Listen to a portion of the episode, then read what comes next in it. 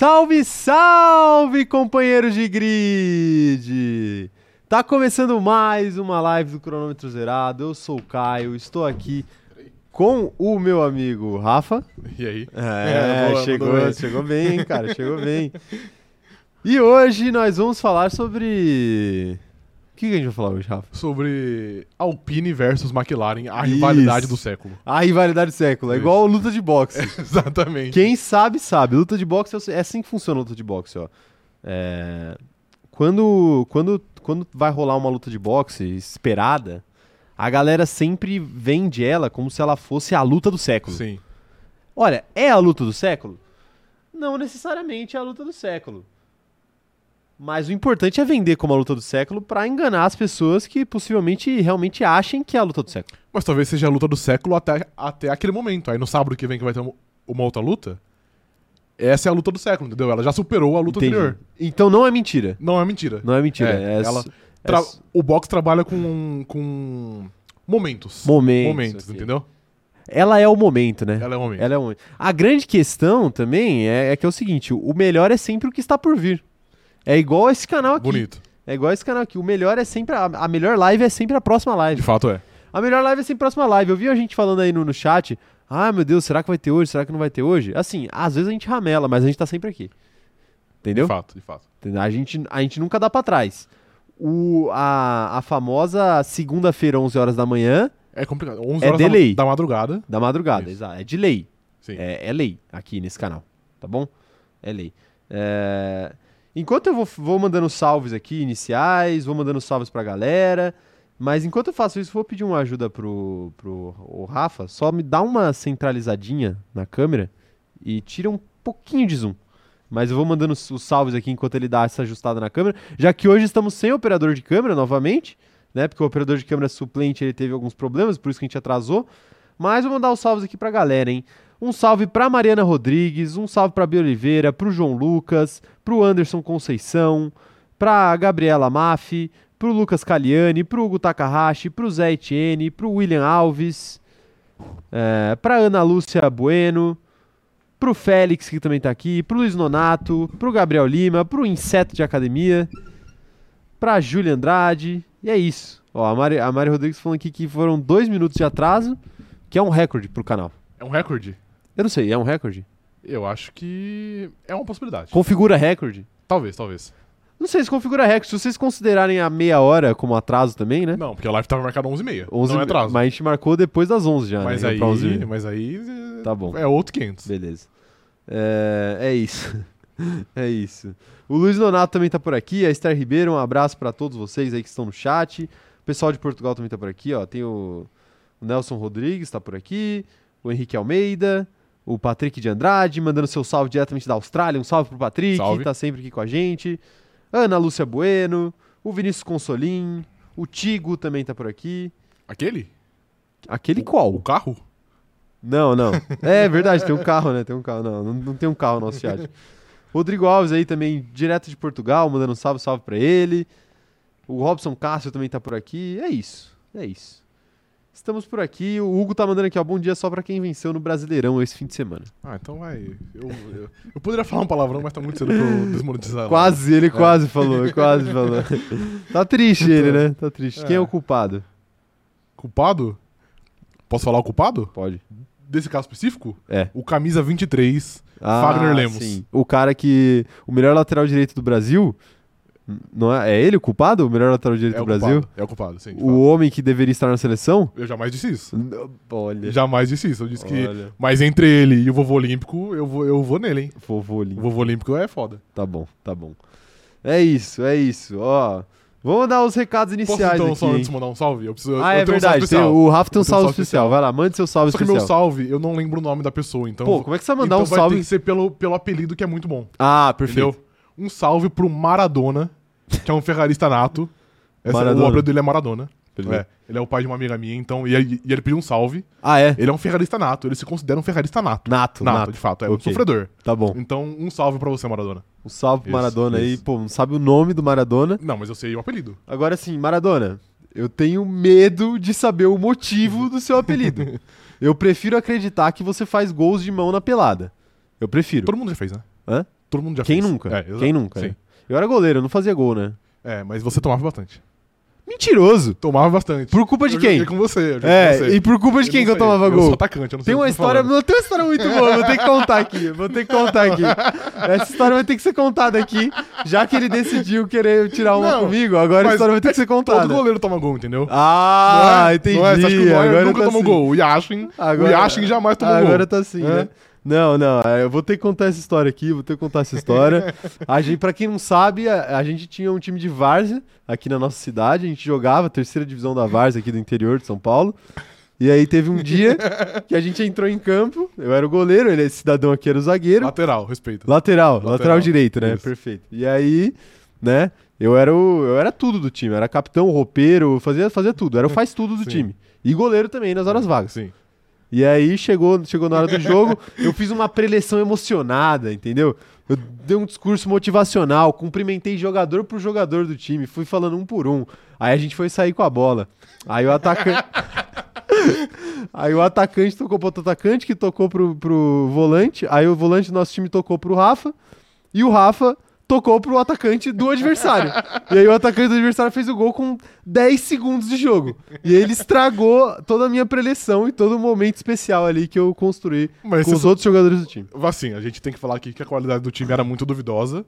E essa partida a gente perdeu pela diferença. Não foi que a gente tomou Não, seis gols. A gente perdeu pela diferença de seis gols. Não, não, não, Então peraí. você não vem falar que a culpa é minha. Você, Porque a não, culpa não, não, você, é minha. A culpa É. não é minha. Você, ah, o problema foi que você, você acabou com as expectativas do time. Não, com expectativas, Você não. jogou a moral lá Não. embaixo. Só tem, Aí não tem como só a reagir. a expectativa. Não pra tem- ter aí não expectativa. tem como reagir, não entendeu? expectativa. A gente, era, a gente era o azarão do grupo. Azarão a do gente grupo. tava, tava jogando por uma bola só, ok. entendeu?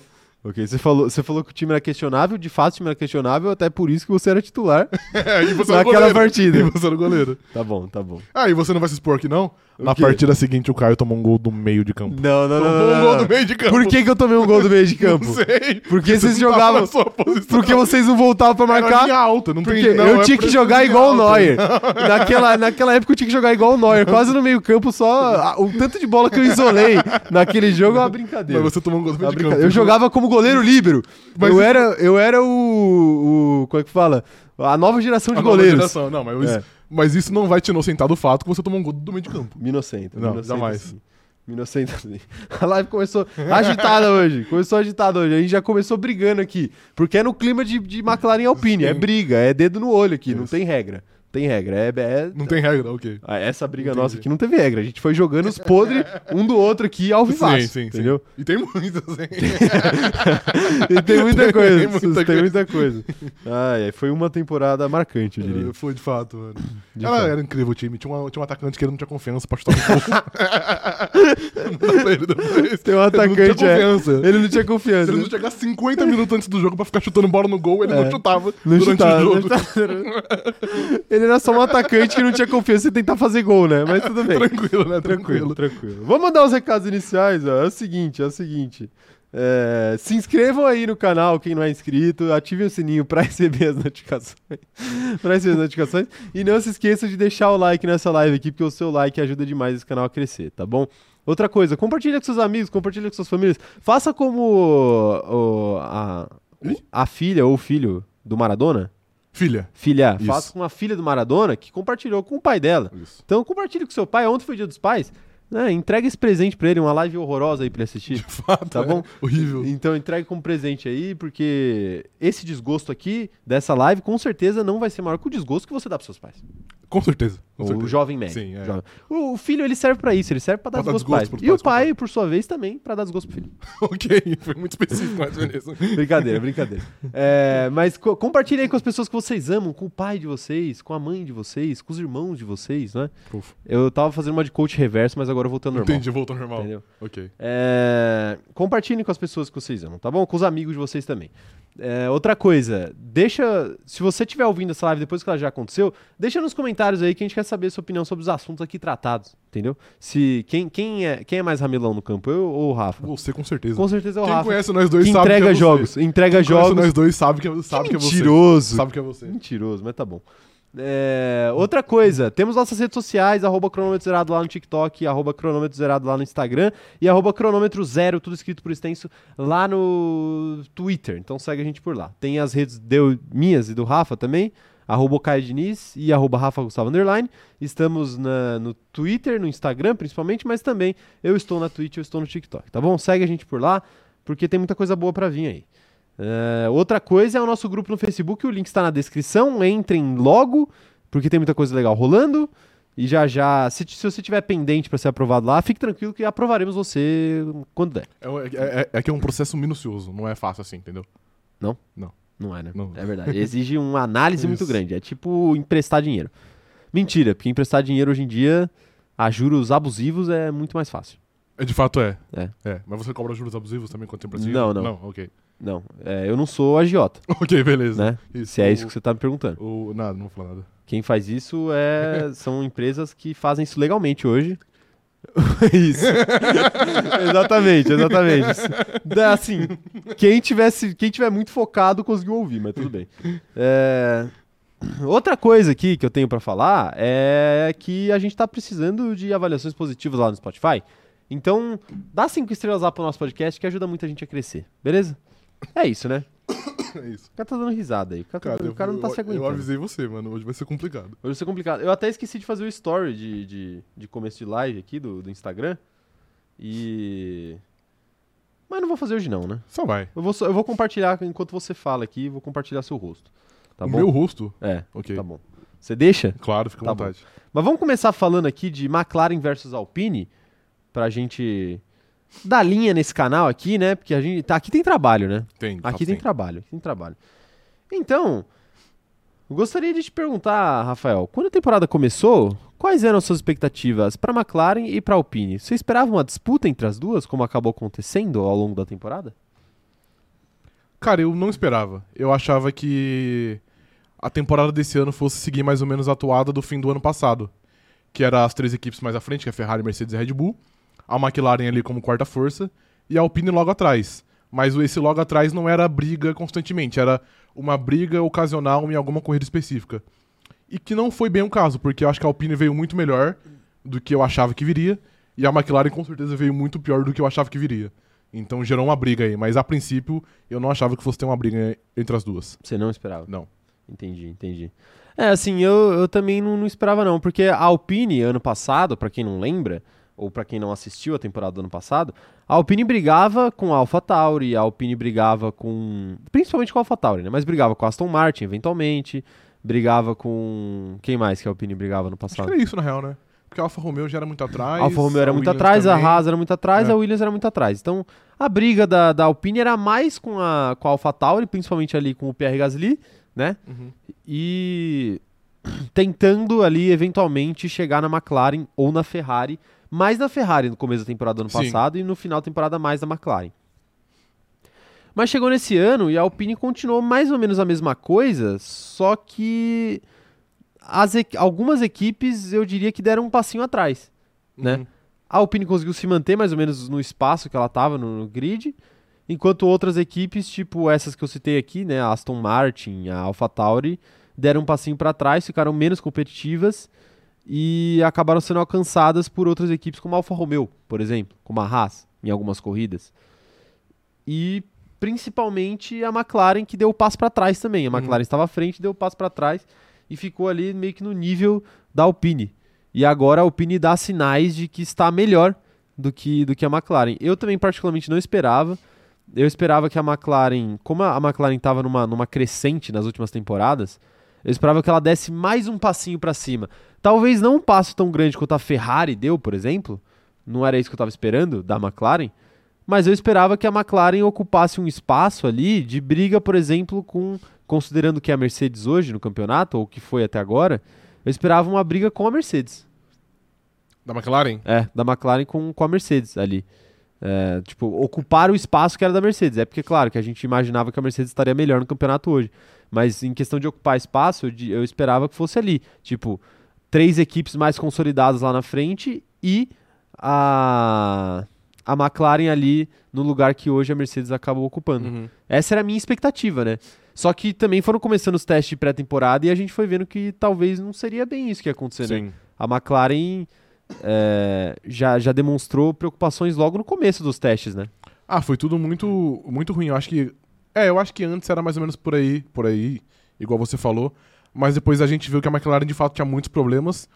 Como depois foi comprovado no GP do Bahrein, por exemplo. Que era, foi na mesma pista que teve alguns. é, teve uma semana dos testes. E foi uma corrida horrível para a McLaren. Então acho que tanto essa última semana de testes no Bahrein e a primeira corrida, que também foi no Bahrein, eu acho que resume bem o que, o que foi a, a derrocada da McLaren.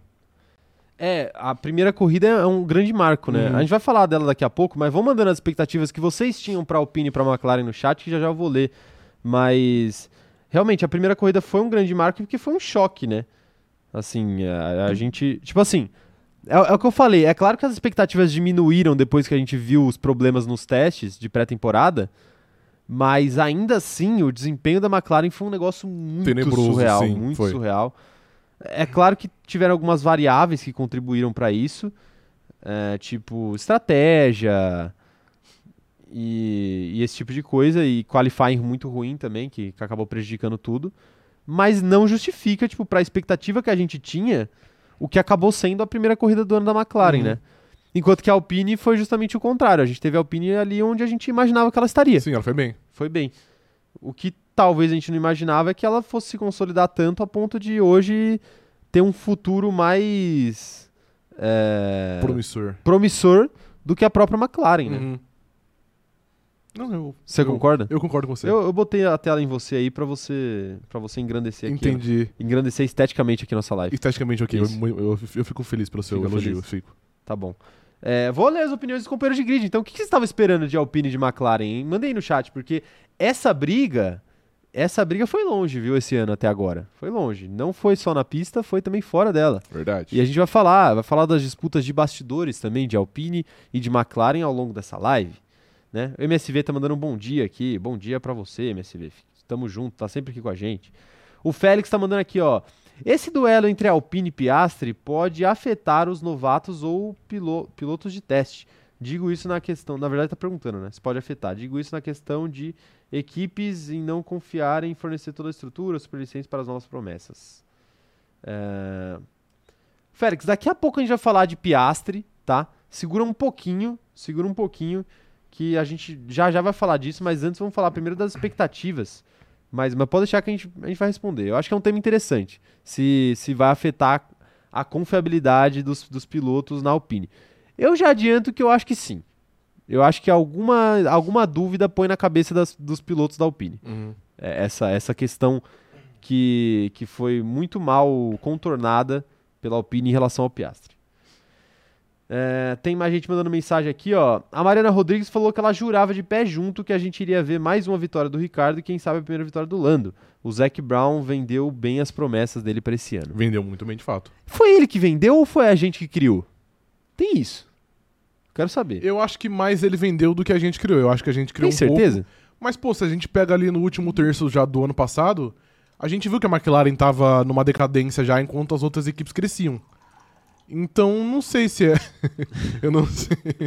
eu não sei se foi algo muito que a gente criou. Sim. Eu acho que a gente já viu que a McLaren tava numa, tava numa queda. Óbvio que quando muda o regulamento, a gente sabe que talvez, talvez poderia ter um salto muito grande.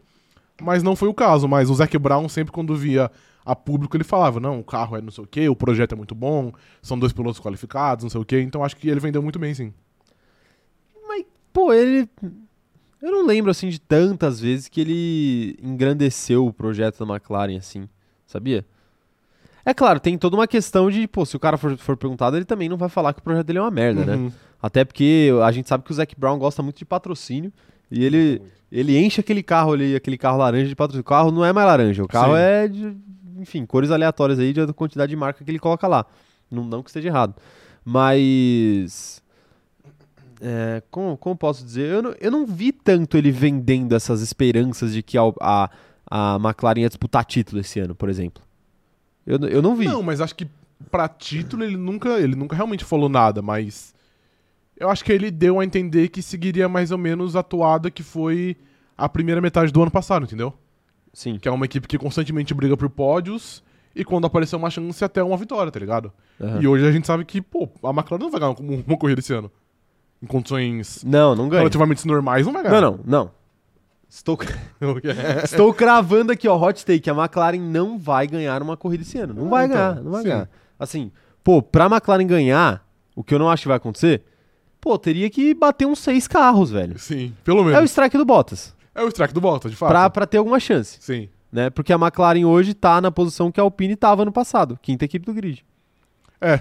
Que foi exatamente o que aconteceu. A Alpine ganhou, ganhou na Hungria quando isso aconteceu, quando Uhum. o Bottas Me- Levou metade acabou, do grid é, acabou com metade do grid. Sim. E o Hamilton, que era o líder, que era pra ter ganhado aquela prova fácil, teve um problema de estratégia lá, largou sozinho e depois teve que parar, Uhum. né? Então, tipo assim, muita coisa aconteceu ali. Sim, de fato. Muita coisa aconteceu ali pra, pra isso, pra essa vitória do Ocon rolar, né? E da Alpine, consequentemente.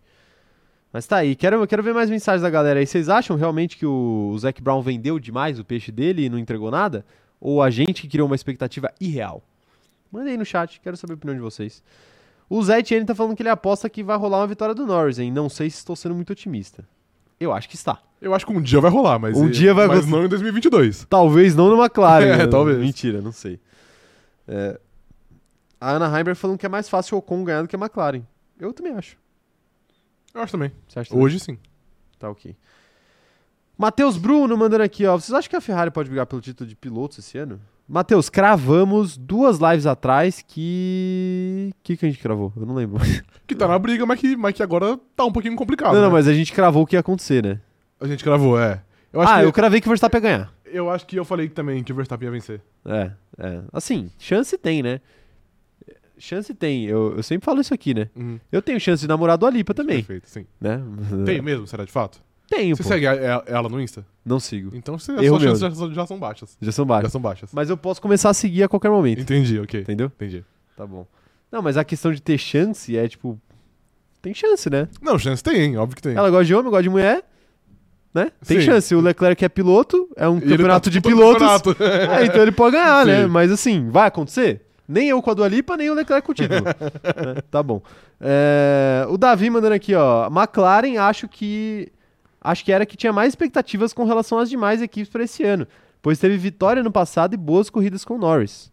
Pois é, acho que talvez o recorte do começo do ano da McLaren também tenha criado essa sensação na nossa cabeça de que a McLaren tinha carro pra brigar lá na frente. Mas a gente já falou aqui várias vezes que ano passado, claro, a McLaren realmente começou muito bem, mas é, o fato do Norris ter estado em tantos pódios no começo da temporada foi muito mais, diz muito mais a respeito dos segundos pilotos de Red Bull e Red Mercedes. Bull e Mercedes naquela época do que do próprio, da próprio carro da McLaren em si, né? Uhum.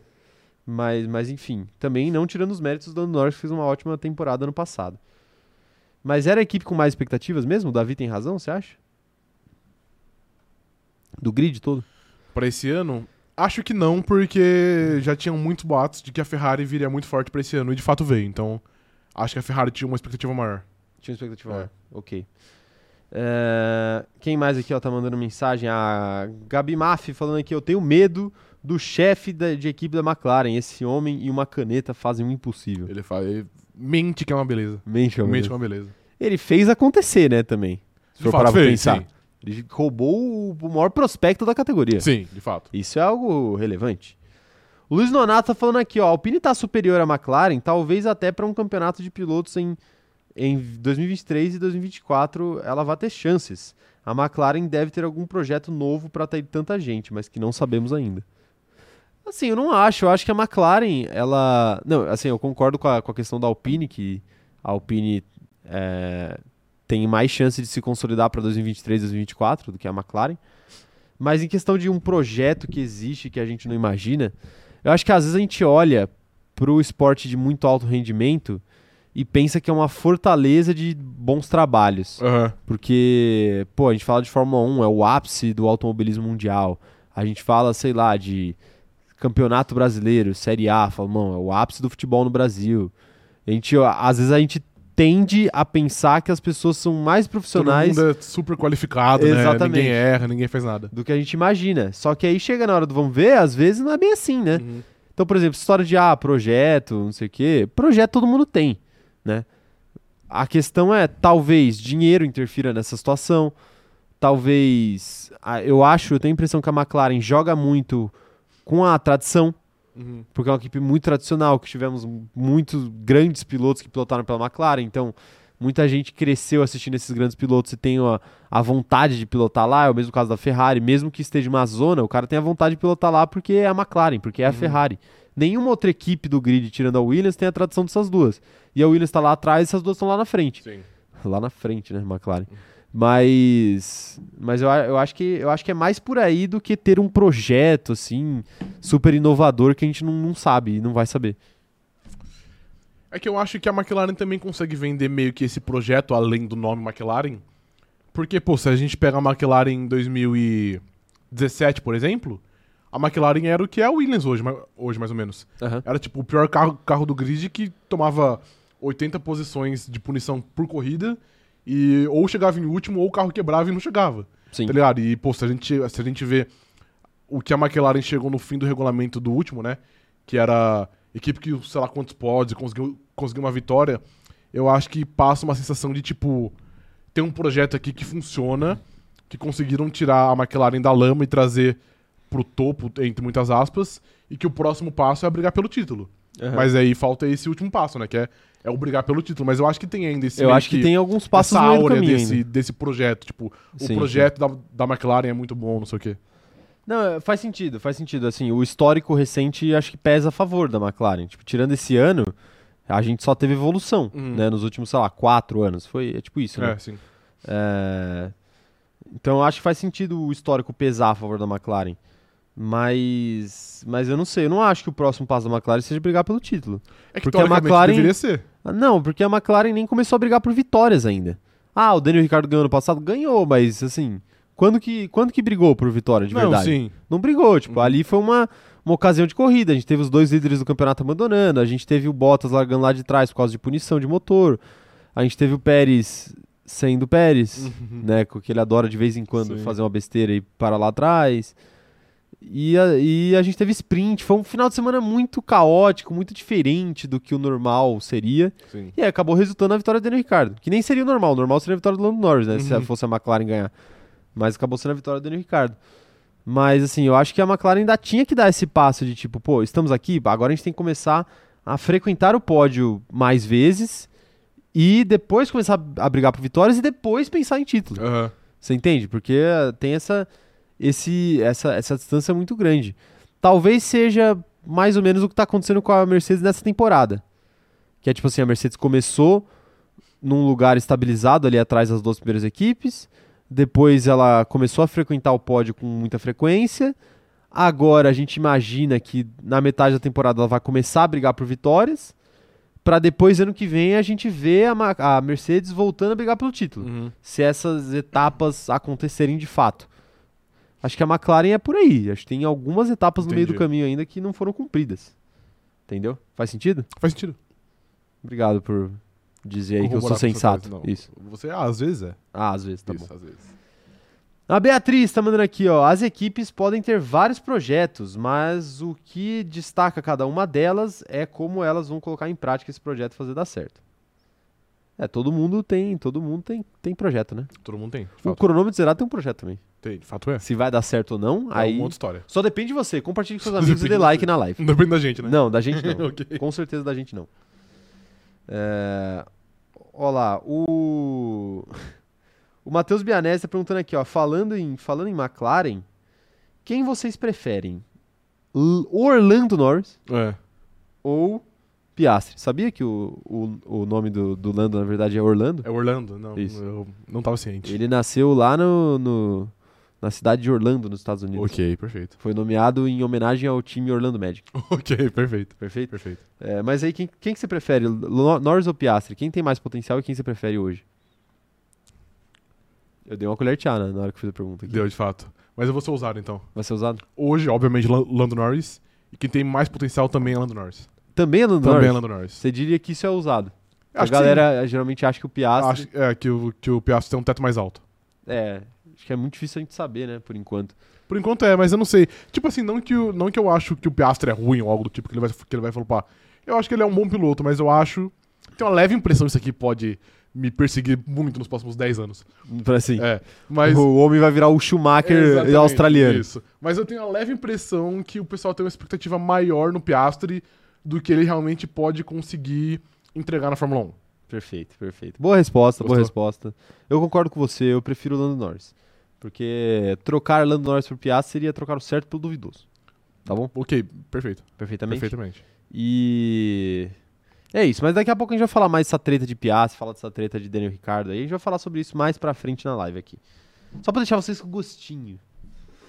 É, mais gente aqui, ó, mandando mensagem. A Fernanda Costa mandando aqui, ó. Boa tarde, usando a pausa do almoço pra dizer que eu não gosto do Lando. Ricardo tem que ir pra Alpine e deu um tiro no pé. Muitas coisas em um, Muitos takes. em um- muitos takes em uma mensagem só. Mas é isso, Acho- Fernanda. Seja bem-vinda aí. Bom almoço pra você, tá? Exato. Bom almoço.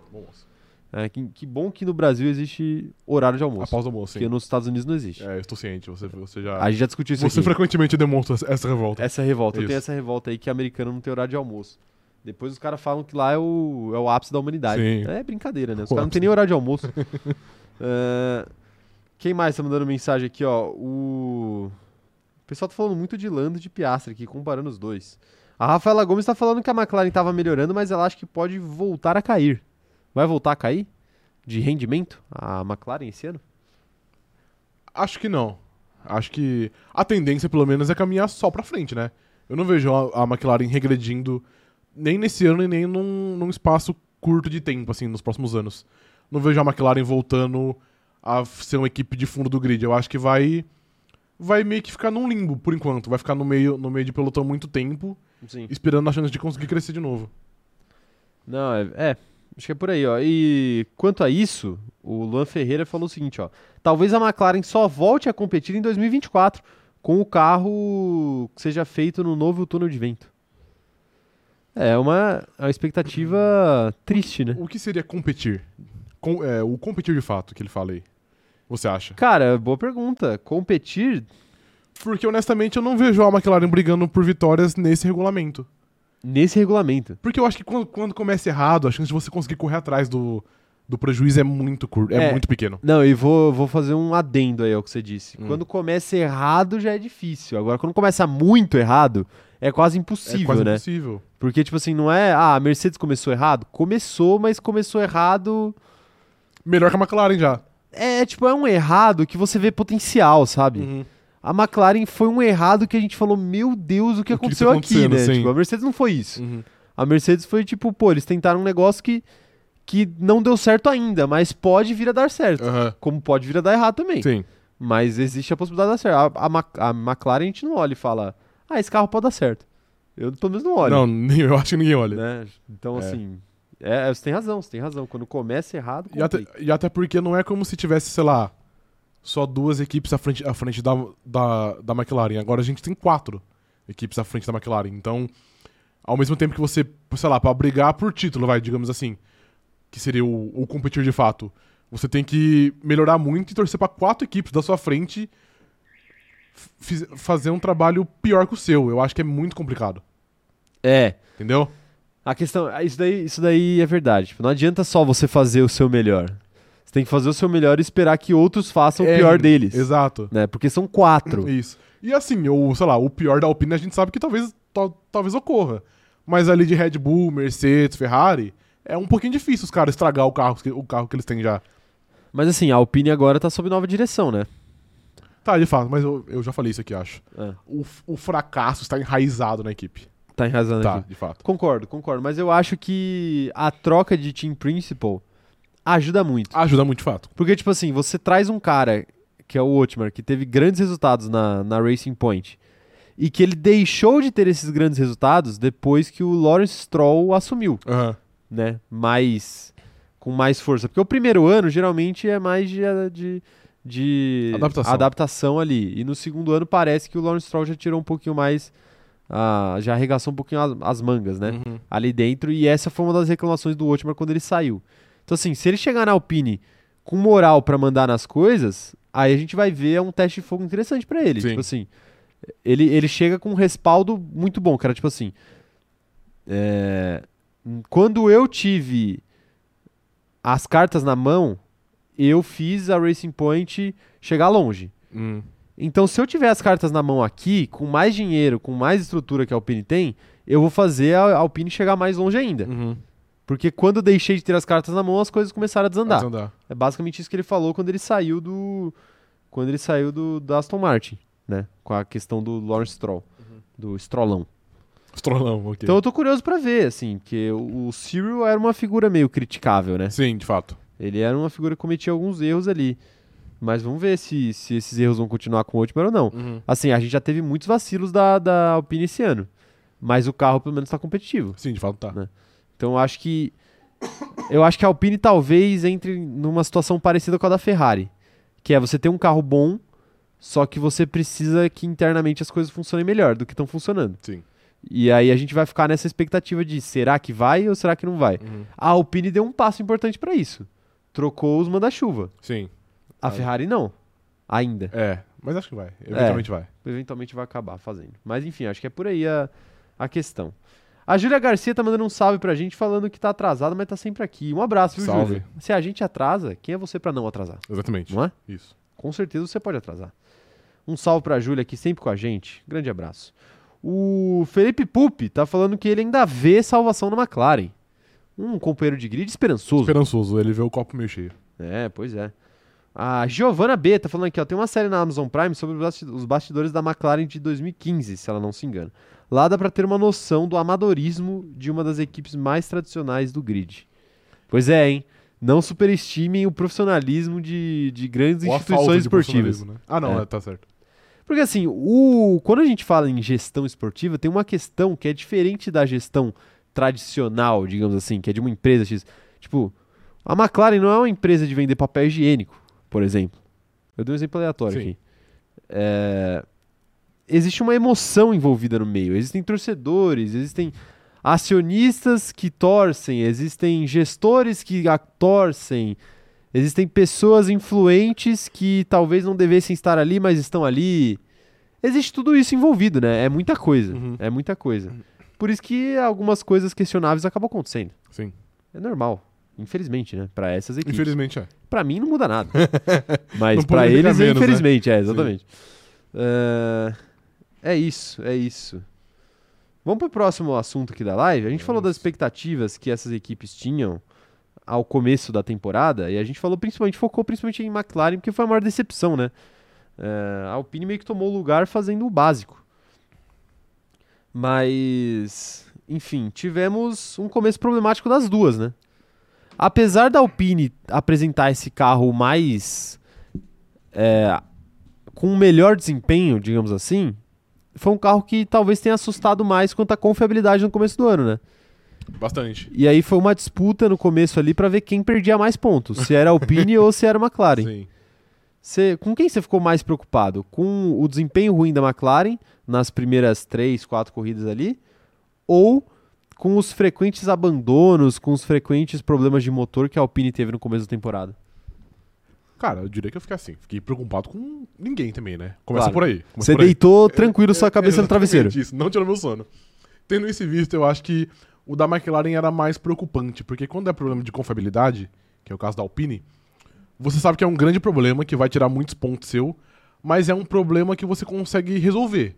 Talvez não a curto prazo, mas você sabe que a confiabilidade é um problema mais fácil, digamos assim, de ser, de ser resolvido. Agora a McLaren, ela, ela começou muito mal. A gente via ela brigando com a Aston Martin, e ela, tipo, era brigando pelo P18. Assim, durante as corridas. Bri- brigando, pelo pelo P18. Ele não é estando no P18. Exatamente.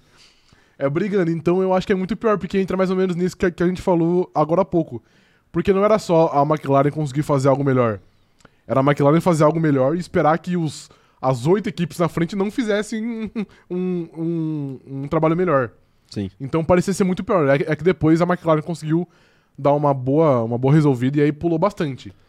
Mas eu acho que naquele comecinho, sei lá, nas primeiras três corridas, eu acho que a McLaren parecia como, como um, um caso mais preocupante. Parecia como um caso Isso. preocupante.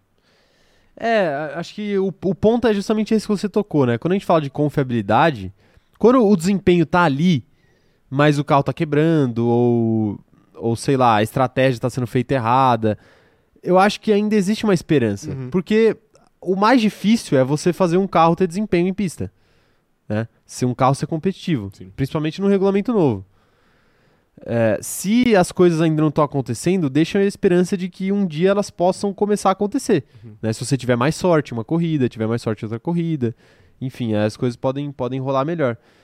Agora, falta de desempenho é muito difícil você ver um carro historicamente aumentar muito o seu desempenho ao longo de uma temporada. Tipo, começar começar a temporada numa, numa posição ali, uma equipe começar uma temporada numa posição do Campeonato de Construtores ali, numa parte do grid e terminar em outra completamente diferente.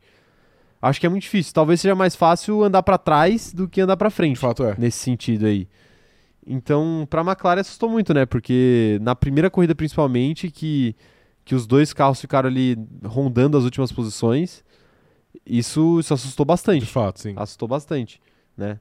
A Alpine tava lá com seus abandonos, tava perdendo muito ponto, principalmente o Alonso, mas o desempenho tava lá, né? Uhum. E aí é exatamente isso. Agora, nas últimas corridas que, que a Alpine parou de quebrar, quer dizer, na medida do possível, menos do que estava fazendo antes, Sim. né? Os resultados começaram a aparecer e a Alpine foi lá e assumiu a quarta colocação no Campeonato de Construtores. Uhum. Quarta colocação essa que eu acho até que demorou pra vir, dado o Poderia que foi a temporada. antes, sim, de né? fato. que assim, no final das contas, a gente acha que o desempenho da McLaren preocupava mais do que as quebras da Alpine, mas as quebras da Alpine deixaram a Alpine atrás da McLaren por muito tempo nesse campeonato. De fato. E também teve o, o ponto que a McLaren, apesar de naquele começo pontuar pouco, pontuava alto, né? O Lando foi Pontuava pódio alto, é. em uma corrida e teve uma corrida que eu acho que foi quinto e sexto. É, que foi a Austrália. Quarto e quinto, quinto e sexto, sei lá. o- o- Então, tipo, a McLaren é, pontuava menos, mas como pontuou em muita quantidade, meio que deu uma gordurinha pra McLaren em relação à. Alpine. É verdade, é verdade. E, e aí essa disputa começou a acontecer de fato, né? Uhum. Acho que talvez seja a disputa mais próxima do grid que a gente tem hoje, né? Acho em que questão de pontuação, em questão de Acho que pontuação. sim, é. Tipo, a- as lá de trás talvez tenham uma pontuação mais. até mais próxima. Agora acho que não, nesse exato momento acho que não. Mas.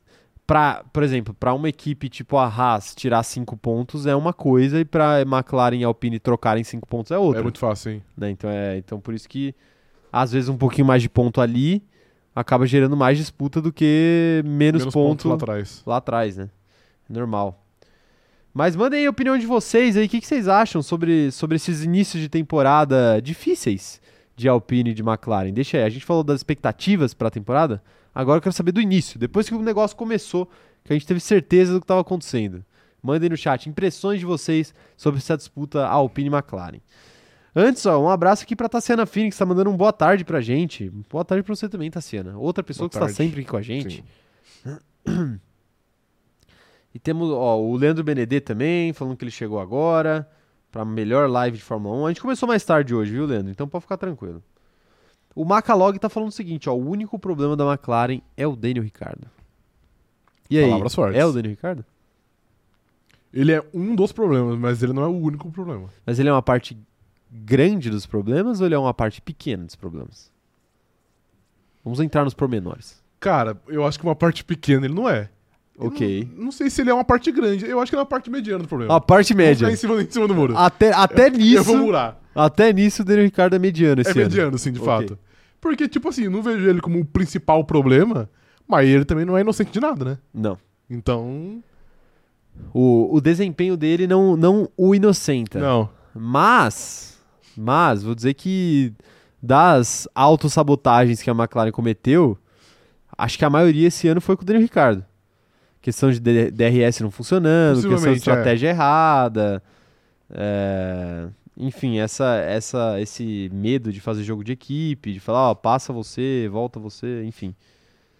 Essas coisas, né? Essas coisas. Mas eu também acho, eu acho que ele é uma parte média ali do problema. Não é nem o maior problema, o maior problema, obviamente, é o desempenho do carro. Sim. E eu, eu diria, não sei nem se desempenho é a palavra. Pelo que eu tenho ouvido dos pilotos, o problema desse carro aí da, Ma- da McLaren é dirigibilidade. É. Parece ser um carro difícil, Sim, desconfortável, arisco. qualquer adjetivo que vocês quiserem usar. Né? É um carro pouco confiável para os pilotos, não no sentido de abandonar corridas ou no sentido do motor quebrar, mas pouco, até porque eu tenho o motor Mercedes, né, que é o motor mais confiável do grid hoje, mas no sentido de, pô, o Lando Norris outra corrida tava reclamando do freio. Uhum. Ele não, ele não tava confiando no freio durante a corrida. Se você não confia no freio de um carro de Fórmula 1, Você não vai, você não vai confiar em nada. aí tem algo, tem algo muito de errado acontecendo aí. Tem algo muito de errado acontecendo. Mas é, eu, eu concordo com você, viu, Rafa? O Daniel Ricardo não é o- a pior parte do problema, Mas ele também não é inocente. mas também não é inocente. É, O Alisson Vitor falando que no início ele viu uma matéria que a Alpine focou no desenvolvimento de performance do motor e que depois ela foi fazendo ajustes na confiabilidade. É, se não- foi isso, faz sentido, É. né? Eu acho que é uma decisão correta, porque, querendo ou não, depois que você acha uma performance boa, a confiabilidade é só meio que um detalhe. Uma hora você arruma. Sim. E se você pensar a longo prazo, eles podem ter, tipo, aberto mão, aberto mão entre aspas, né, claro. Mas, tipo, a- aberto mão de buscar coisas maiores nessa temporada, pensando que, ó, vamos, vamos fazer o máximo de desempenho nesse motor que a gente puder para essa temporada, que ó, a gente vai sofrer com confiabilidade ao longo dela, mas aí ano que vem a gente trabalha para esse já. problema não existir mais. Uhum. E aí a gente ficar com desempenho bom e com a confiabilidade boa. Sim. Claro que não foi o suficiente para bater de frente com Mercedes, com, com Ferrari e com Red Bull. Mas, né, é- foi um começo. Já é um avanço, sim. Já é um avanço dentro do que a Alpine tinha no passado. É, A Giovanna falando que o Lando piora a imagem do Daniel, tirando mais do que o carro tem a oferecer. Mas aí, esperava-se do, do Ricardo que ele conseguisse tirar mais do que o carro tinha a oferecer, né? Por ele ser um piloto experiente, por ele ser um grande piloto. Sim, esperava, mas eu acho que de fato o Lando. Nem sei se, tal, se ele tira mais que o carro, mas eu acho que ele tira o máximo do carro. É. Acho eu acho que não sobra nada. E aí, de fato, pega muito mal pro Daniel Ricardo, porque acho que desde quando ele foi contratado, as pessoas esperavam que o Daniel Ricardo que fosse o cara que fosse tirar o máximo e o Lando fosse o cara que ia aprendendo com ele. E, e no fim das contas é, é o inverso, né? O Lando Entendi. que tira o máximo e o Daniel Ricardo fica lá atrás. Justo, justo. Ó, a Paola falando que. Falando que o Gurizes, chegando. Ela deve ser do sul. Chegando agora, quero elogiar esse horário de live porque é possível acompanhar mesmo assim. Um salve, Paola. Obrigado, tamo junto. Foi meio acidental esse horário? É, de fato. o horário das 11h30. Normalmente a gente não faz live tão tarde, porque tão tarde, meia hora depois que a gente costuma fazer, né? Mas porque também a gente não aguenta de fome no meio da live, né? Sim. Que vai chegando ali uma hora da tarde, duas horas da tarde. Começa já. É, exatamente. Mas hoje, hoje a gente teve que fazer um pouquinho mais tarde, porque a gente tá sem operador de câmera e a gente teve que ajustar algumas coisas aqui meio de última hora. Mas obrigado pela presença, viu, Paulo? Tamo junto. Um salve pra você. O Davi tá falando aqui, ó, 76 dos 95 pontos da McLaren são do Norris. Se o Ricardo Números preocupantes. preocupantes aí pro Ricardo. Se o Ricardo tivesse chegado junto, a McLaren estaria muito mais à frente da Alpine. Mas a- essa é a discussão que a gente tá colocando aqui. O Norris ele faz mais do que o normal. É. O- O Ricardo faz menos do que o normal também. Mas eu acho que se os dois pilotos estivessem rendendo na média, no normal, a gente teria mais ou menos essa pontuação, só que mais dividida. Eu tenho essa impressão. Eu discordo. Pô, então. eu acho que o Lando entregaria. Vamos tirar a Imola, que a Imola foi um caso muito à parte. Mas eu acho que o Lando, se ele tem um, um desempenho um pouco abaixo, ele, ele entregaria praticamente a mesma coisa. A diferença é que se o Daniel Ricciardo tem um, tem um desempenho um pouquinho melhor, ele já pontua muito mais. Ele não ia fazer 19 pontos. Sim. Entendeu? 19 pontos é, porra, é foda, né? É, é fo- ah, E assim, o problema do Ricardo também é que ele, quando ele pontua, ele pontua de De décimo. um em né? um, é, então. É, pontua em décimo, pontua em nono. Ah, se tudo der Quando certo, ele em tá oitavo. bem, ele vai em oitavo, exato. É, exatamente. E aí, aí complica realmente. Complica realmente. E, pô, mas isso aí é meio que também o script da, da, da McLaren, porque a gente fala, ai, se o Ricardo tivesse melhor, a McLaren tava tranquilamente à frente da Alpine, talvez. Mas se o Ricardo fosse melhor ano passado também, talvez a McLaren tivesse à frente da Ferrari. E o carro não fosse uma merda esse ano porque ia ter mais dinheiro pra trabalhar. É, aí a gente vai entrar muito no IC, no IC, né? obviamente. Porque sim. aí a gente pode entrar também, ah, se o Ricardo tivesse sido melhor, ou se o Ricardo não tivesse tido tantos problemas ao longo desse ano é, com o carro, a McLaren estaria muito à frente da Alpine. Tá, mas se o Alonso não tivesse tido todos os problemas que ele teve também, Sim, de fato. ou se ele não tivesse tido metade dos problemas que ele teve, ele também estaria muito à frente. Tipo assim, Uhum. pô, gente, teve corrida que o Alonso ia fazer a pole e o carro quebrou. Uhum. Então, tipo, pô, justamente nessa corrida aí que, que a McLaren fez ponto Foi pra e caramba. sexto, é. Foi quinto e sexto. teve corrida que o Alonso largou em segundo e terminou a corrida praticamente fora da pontuação, Sim. porque a Alpine não ajudou na estratégia. Então, tipo, quando a gente vai falar desses ICs, a gente tem que pensar que também tem IC do outro, lado, é. né? E no final dos contos a gente tem a boa e velha, dura realidade que vem nos, nos chamar à terra e trazer aí, jogar na nossa cara de que a vida não é esse conto de fadas, não. Perfeito. A vida é a McLaren tomando pau da Alpine. Ok, perfeito. Ué? Perfeito, con- concordo. Tá aí. O. Então você tá falando que a gente é a McLaren e a vida é Alpine. Não, não, a gente é o Daniel Ricardo. Perfeitamente ok. Mas é, é engraçado que não ganha 20, 20 milhões por ano, né? Puta, é, é. Engraçado, né? Só Não- X. longe disso, hein? Muito, muito longe disso, muito longe disso. Tem coisa boa pintando por aí, mas Sim. 21 milhões tá longe. Tá né? longe, tá longe. Tá bem longe, tá bem longe. Ai, ai, viu? É, tô- até me perdi aqui. Eu até me perdi aqui. É, Tá aí. O Guilherme Guimarães tá falando o seguinte, ó. Gosto do Ricardo, mas hoje em dia ele é um ex-piloto em atividade. O pessoal aproveitou pra descer a lenha no Ricardo agora. Claro Mas é o momento. é o momento, É o né? o momento, momento é esse. Se você quiser fazer isso. Aproveitem, porque ano que vem não vai dar É. mais. Pra poder o pau nele, ele vai estar na Fórmula E. Mari Rodrigues aí, fã do Ricardo, fecha os olhos, tá? É, fecha os olhos. Fecha os isso. olhos que você vai Mas sofrer. na Fórmula E ele vai ser bom. Confia. Fórmula E ele vai ser gênio. Na Fórmula ele vai ficar à frente de Nick De Vries? Mas eu não tenho a menor. Se ele correr com, com uma mão amarrada, ele pilotar só com uma mão, ele termina na frente do, do superestimado Nick De Vries. Tava super estimado. Isso. Perfeito. Tá aí. Nick De Vries, um grande 107 abraço você. 107 pontos a menos que o Stoffel Van Dorn, que perdeu uma temporada para uns de 21 a 0. Teve 21 corridas no ano, ele ficou atrás das 21. Esse é o Perfeito. campeão da Fórmula E. Esse é o campeão Esse da é, esse é o campeão. Esse Tá cara bom. que me enfiou 100 pontos no Nick Tá De aí. Tá aí. E o Giovinazzi, eu fiquei até me perguntando se ele realmente está na Fórmula E. Ele tá na Série B da Fórmula E. Ele tá na série Ele tá na. Não, não sei. É, então. Tô zoando. Pô, porque ele tava. O print que a gente viu hoje da vamos ver, classificação. então vamos ver. Puxa aí, puxa aí. Descobre se o Antônio Giovinazzi tá na Fórmula E ou se. Às vezes ele já saiu, Ele já saiu, sabe. é, exatamente. Por isso que eu tô preocupado aqui, entendeu? Preocupado com o meu italiano. É... que mais aqui, ó? O- Ah, completando o comentário do Guilherme Guimarães, né? Falando do Ricardo. Ele falou: claro que conta muito o desenvolvimento do carro, mas não vejo o Ricardo com o espírito tão agressivo e competitivo quanto antes. É, eu acho que a McLaren meio que minou o espírito dele, né? Uhum. A gente falou hoje, quem que a gente falou que é, é dementador da nossa alegria? A Camila Camila. Loures. Sim, de fato. a youtuber, tiktoker, não sei. Influencer. Influencer, ok. Isso. Camila Loures que lançou uma música sampleando é, a música do, Do Dragon Dragon, Ball Ball Z. E eu fiquei muito triste porque estragou ali uma parte da, Da nossa infância. da nossa infância Sim. ali, a- essa pessoa. Então. Essa pessoa. eu não consigo nem citar o nome dela. É, porque eu não queria ficar falando o nome dela dez vezes aqui, Ok. né? Mas, mas sugou um pouco da minha, da minha energia vital, De isso aí. fato. Isso aí. Porque o pessoal tá muito preguiçoso pra fazer música, tá? O pessoal tá muito preguiçoso. Cara, ó, você quer uma informação aqui preocupante. Vai lá, vai lá. Se eu estou vendo certo aqui, eu, eu acredito que a Fórmula E conte com 24 pilotos. Por que, que isso é preocupante? Porque o Giovinazzi ficou em 23 ah, tá. Isso é bem preocupante, então. Com zero unidades de ponto. Zero pontos? zero. Pô, zero ponto na Fórmula 1, zero ponto na Fórmula E. Ele, ele é campeão ali é em gênio, ponto a mano. pouco. Zero pontos. Mas o que aconteceu? Alguma coisa aconteceu. Cara, eu. eu ou ele tem um carro muito ruim, ou ele perdeu corrida. Deixa eu ver e- se eu consigo achar o parceiro dele aqui. É, acho parceiro dele, que a gente tem uma, tem uma medida Pô, melhor, A né? Fórmula E fez um site aqui que é uma brincadeira também, viu? Já Entra fica- na Wikipedia, que é mais confiável aí que o site da Fórmula E. Dragon provavelmente. Penske. Não, peraí que eu, que eu vou achar aqui. Tá bom. É, ó, a Mariana Rodrigues tá falando que ela nem tá se manifestando porque tem certas coisas que ela concorda. ó, olha como ela fala, hein? Quando chega nesse Não, não. ponto, é porque tá muito Olha, olha já. como a Mari falou, hein? Tem certas coisas que eu concordo em certos pontos.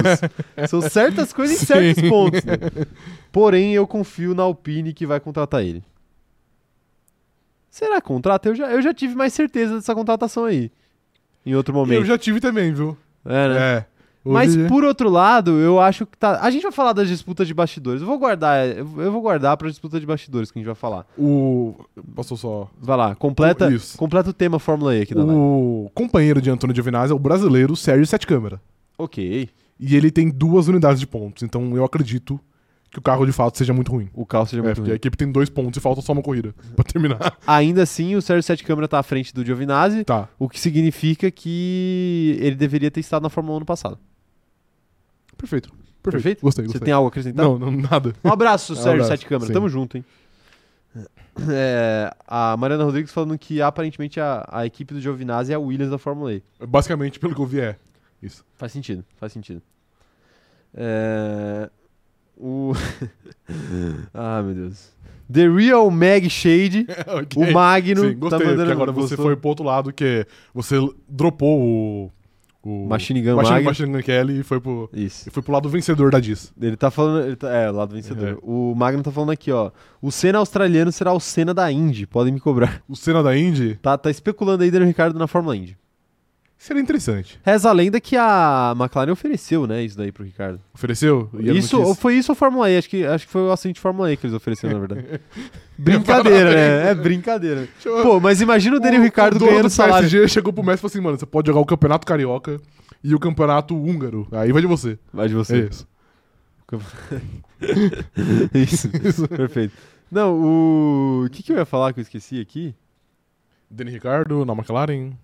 Na- Ah, não, na- imagina o Daniel Ricardo correndo, tipo, na, na Fórmula E, ganhando, tipo, salário de top 3 da Fórmula 1, tá ligado? Sim. Ia ser um negócio incrível. Tipo, parabéns, aí, gestão, gestão de primeira do Zac Brown. Pois é. Ia ser incrível. É, Tá aí, tá aí. É isso, né? Fal- Falamos aqui, né? Falamos aqui. Agora, mas vamos falar de, dos, dos resultados mais recentes aí? A McLaren melhorou, mas aparentemente a Alpine melhorou mais, né? Nesses últimos, nesse recorte mais recente Sim. da temporada. Tipo assim, a McLaren também não, não virou aquela nova Williams que a gente chegou a, a brincar cogitar. a cogitar aqui no começo do ano, mas não foi o suficiente.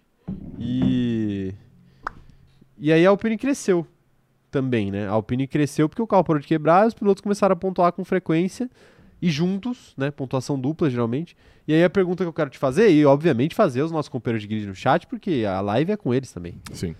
É a seguinte: agora que essa crescente da, da Alpine fez a Alpine passar a McLaren em pontos. Uhum. Agora que a Alpine passou, não dá mais para a McLaren pegar até o fim do ano?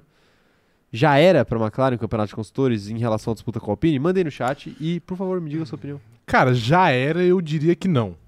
Acho que apesar da McLaren estar em clara desvantagem, é igual você disse, é para McLaren e Alpine trocarem pontos entre si é algo muito mais fácil. Então eu não acho que dá pra cravar que já era. Mas se não houver nenhuma grande mudança e tudo seguir mais ou menos o jeito que tem sido nas últimas, sei lá, seis corridas, por exemplo, eu não vejo a Alpine perdendo. Porque a Alpine. Qual foi a última vez que a Alpine perdeu pra McLaren? Faz muito tempo, em condições normais. Faz tempo. A gente tem Silverstone, que o Alonso. O Alonso não, o Ocon quebrou. Sim. E a gente teve a Áustria, que o Alonso largou de último porque ele quebrou na sprint. Então são duas quebras da Alpine. Mas em condições normais, os dois carros estavam à frente das McLarens e iam ficar à frente também. Então, eu não acho que já era, mas eu acho que vai ter que acontecer muita coisa pra McLaren conseguir é, reagir. Com certeza, com certeza. Assim, a, situação da McLaren tá longe de ser tão ruim quanto a situação da Ferrari, por exemplo. Sim, porque Em o questão de de é campeonato. muito menor. É muito menor e é uma disputa que tem sido mais acirrada com menos erros crassos dos dois lados, como tem acontecido na disputa pelo título. Uhum. Dos dois lados que eu, que eu quero dizer em comparação. Sim. A McLaren não tá. A McLaren erra muito, mas os erros da McLaren são comparáveis aos erros da Alpine. Da Alpine. Enquanto que na disputa pelo título, os erros da.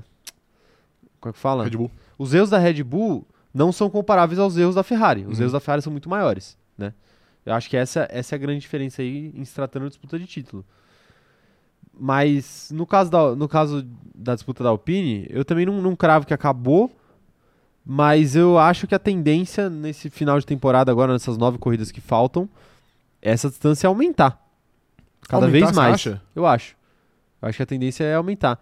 Porque eu vejo a Alpine melhorando daqui até o final do ano. Eu até vejo a McLaren melhorando, mas eu acho que não vai melhorar o suficiente.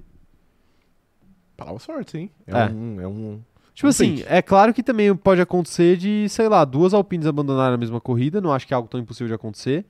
A gente não sabe como é que vai estar o clima lá dentro, com o Fernando Alonso de aviso prévio, é verdade, tem isso. né? E eu com, com o caráter duvidoso em pista, que a gente sabe que ele tem. Mas fora, fora alguma eventualidade assim, eu, eu vejo a Alpine Se ela não se complicar, eu vejo ela abrindo em relação à McLaren. Entendi. Eu vejo isso. Não, eu não acho nenhum absurdo. Eu só. Eu não acho nenhum absurdo, mas não sei, eu não vejo também abrindo tanto, assim. Eu acho que esse fim de ano da Alpine vai ser meio caótico, por tudo que envolve é, Piastri, é, Alonso saindo. Eu acho que a McLaren. Se a McLaren trabalhar corretamente, ela vai conseguir. Ela vai conseguir, não. Ela pode conseguir tirar vantagem dessa situação meio delicada aí da Alpine. Faz sentido, faz sentido.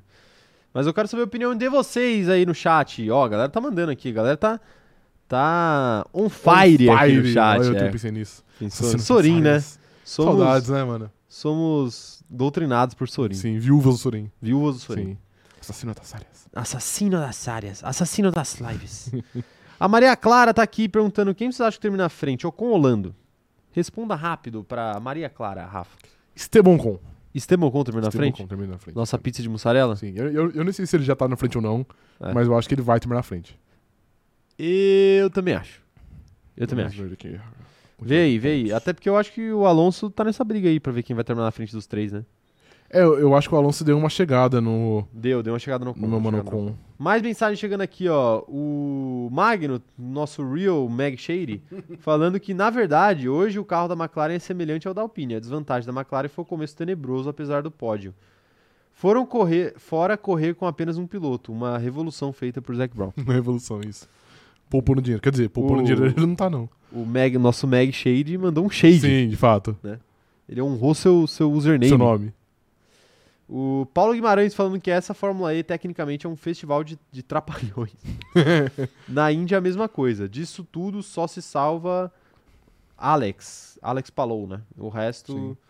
é muito ruim. Não sei se você viu, obviamente eu não vi a corrida. Mas o Stoffel Van Dorn, um grande campeão. um aí. grande campeão, de fato.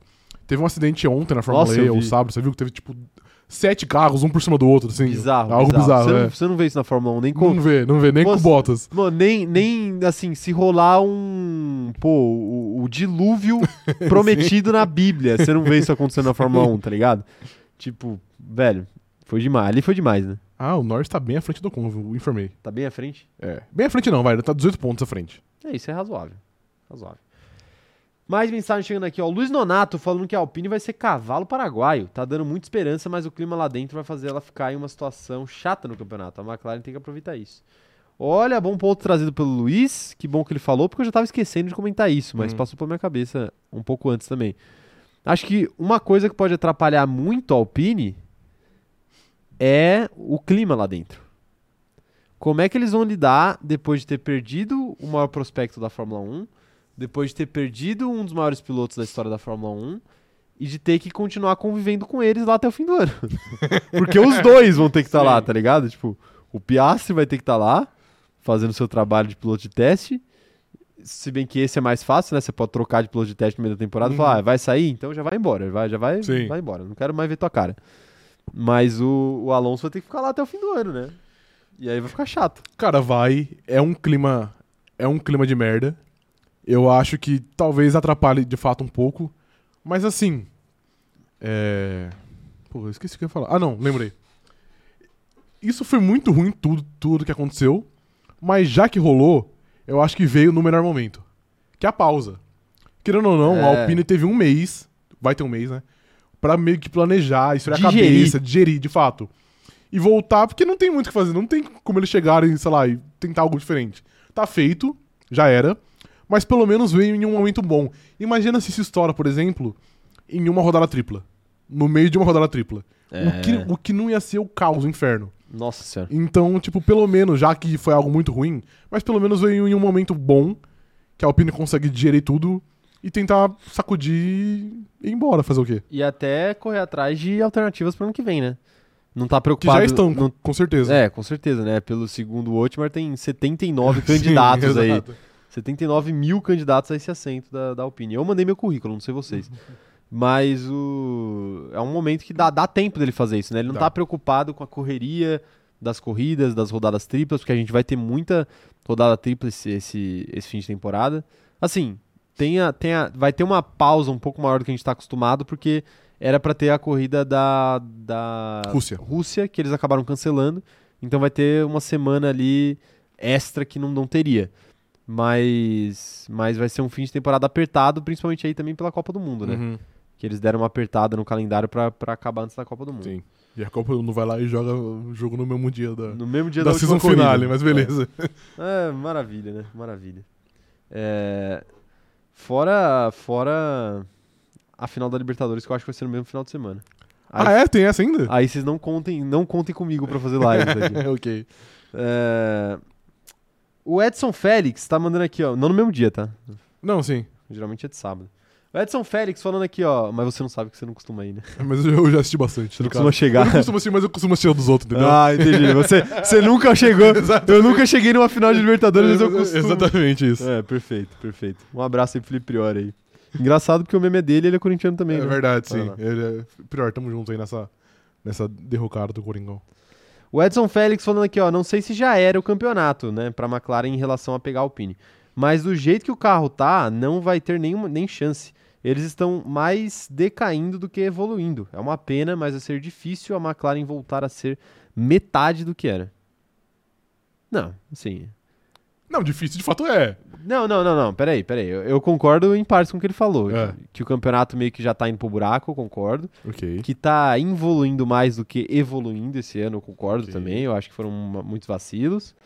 Agora, eu também não, não, não concordo com essa profetização do apocalipse aqui.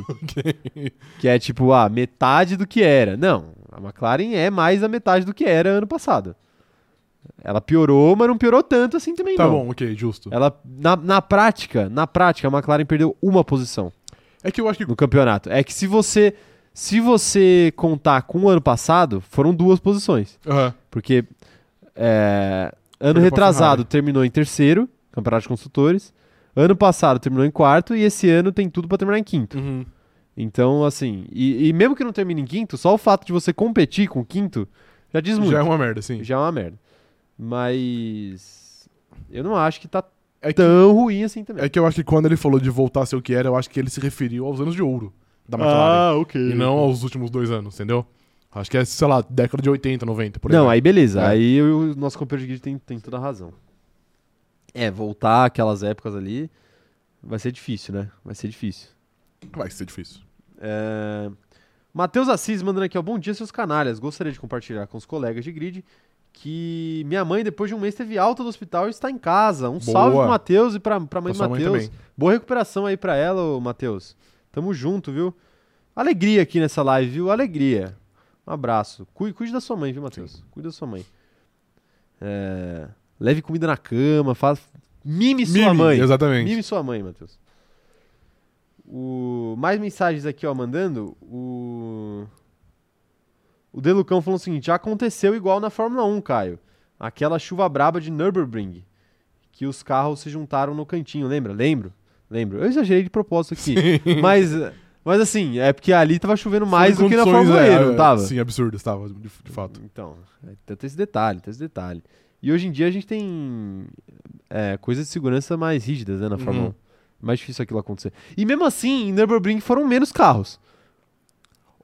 Eu acho que foram menos Eu acho carros. que não. Se for contar um por um. Mano, acho não. ali foi metade do grid, velho. Da Fórmula E, você fala? É, foi uns 12 Só carros. que, mano, no Nürburgring também foi ridículo, velho. Não, eu lembro que foi ridículo, mas assim. Foi ridículo, tipo, 12 carros? Não foi ridículo, tipo, 12, foi, de... Olha. foi ridículo, tipo, 5 se, carros. Se for contar.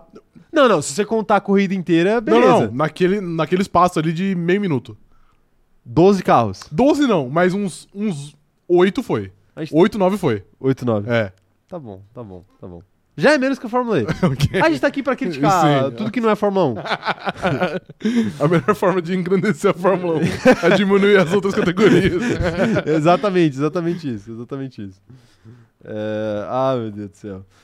Quem mais tá mandando mensagem aqui, ó? O Davi falando: fato é que o carro da McLaren desse ano ainda está pior que o carro da Alpine. Até o Norris reclama do carro. Não vejo o Ocon e o Alonso reclamando do carro.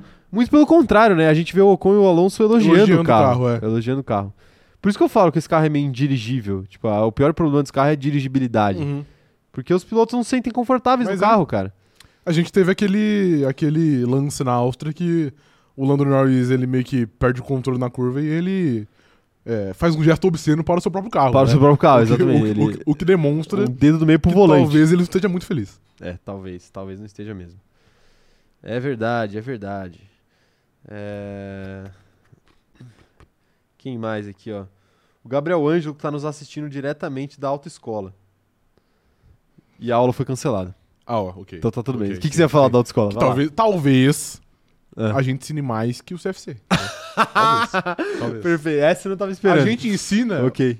O que, as, as leis não, não escritas, entendeu? As leis da rua. Exato, a gente as ensina leis da rua, as leis da perfeitamente, rua. perfeitamente. Você quer, ó, já, já que a aula do Gabriel foi cancelada, então a gente não vai deixar ele sem nada aí. ok, vai. Vamos, vamos relembrar de alguns ensinamentos que a gente já fez aqui na live, que é o principal ensinamento aí que a autoescola não te dá, que é a questão da rotatória. Sim, exatamente. Né? Que como o Rafa já falou aqui, na rotatória se a dá a melhor preferência de quem tem a, mais coragem. a preferência de quem tem coragem, né? Então se Sim. você colocar o carro ali, a preferência é sua. Exatamente, a curva é sua e aí A quem, é sua. quem quiser dividir que divida, É. mas aí, aí vai de você, entendeu? Vai de você, Isso. exatamente. Então, assim, lembre-se disso, hein, Gabriel? Fica o ensinamento aí, já que o pessoal da autoescola ramelou com você. Exatamente. A gente não faz isso aqui, não. Você quer divulgar também um, um ensinamento seu aí? O Ensinamento das ruas? ensinamento das ruas. Eu não sei que tipo de ensinamento eu poderia divulgar aqui, entendeu? Entendi. Eu vou pensar aí até o final da live, quem sabe eu divido Ok, alguma sabedoria ok. das ruas aí. Você não tem nada pra falar sobre, sei lá, estacionar em faixa amarela? É permitido. estacionar em faixa amarela é permitido desde que ninguém veja. ok. É isso. Perfeito. Né? Isso. Esse, esse é o ponto.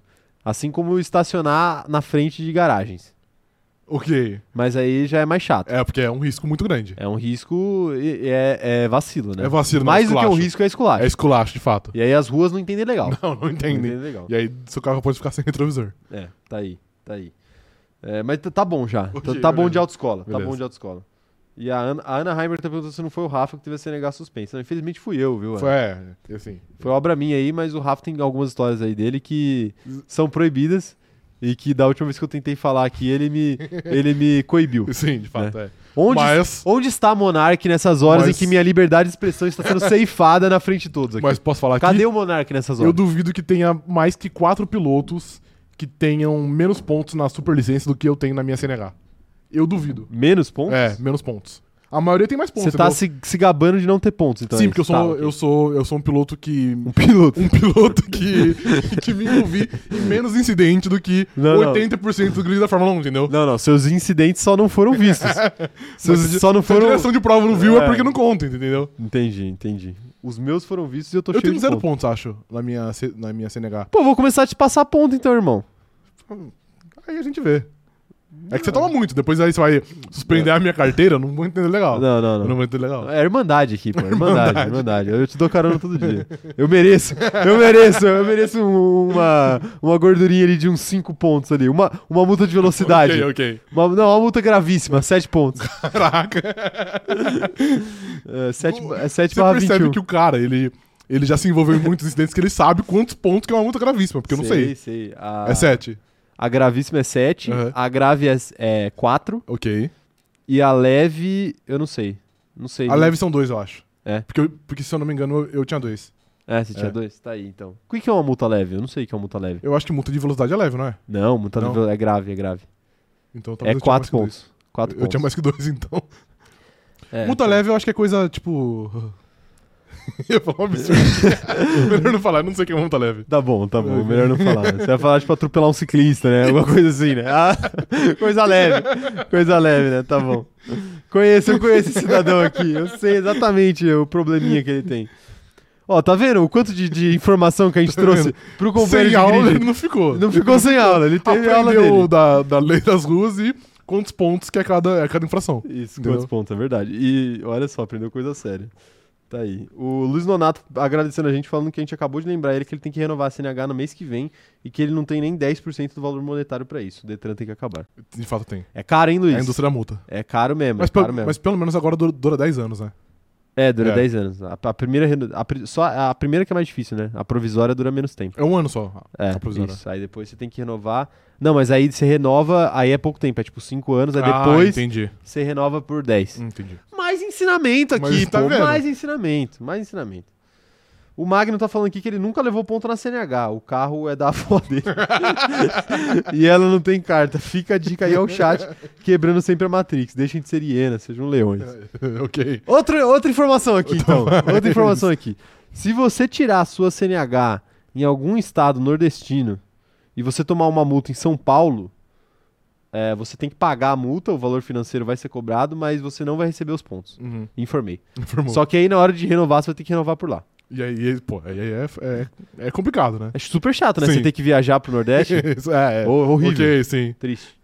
Né? Eu não sei se são todos os estados do Nordeste, mas. Em Sei lá. alguns.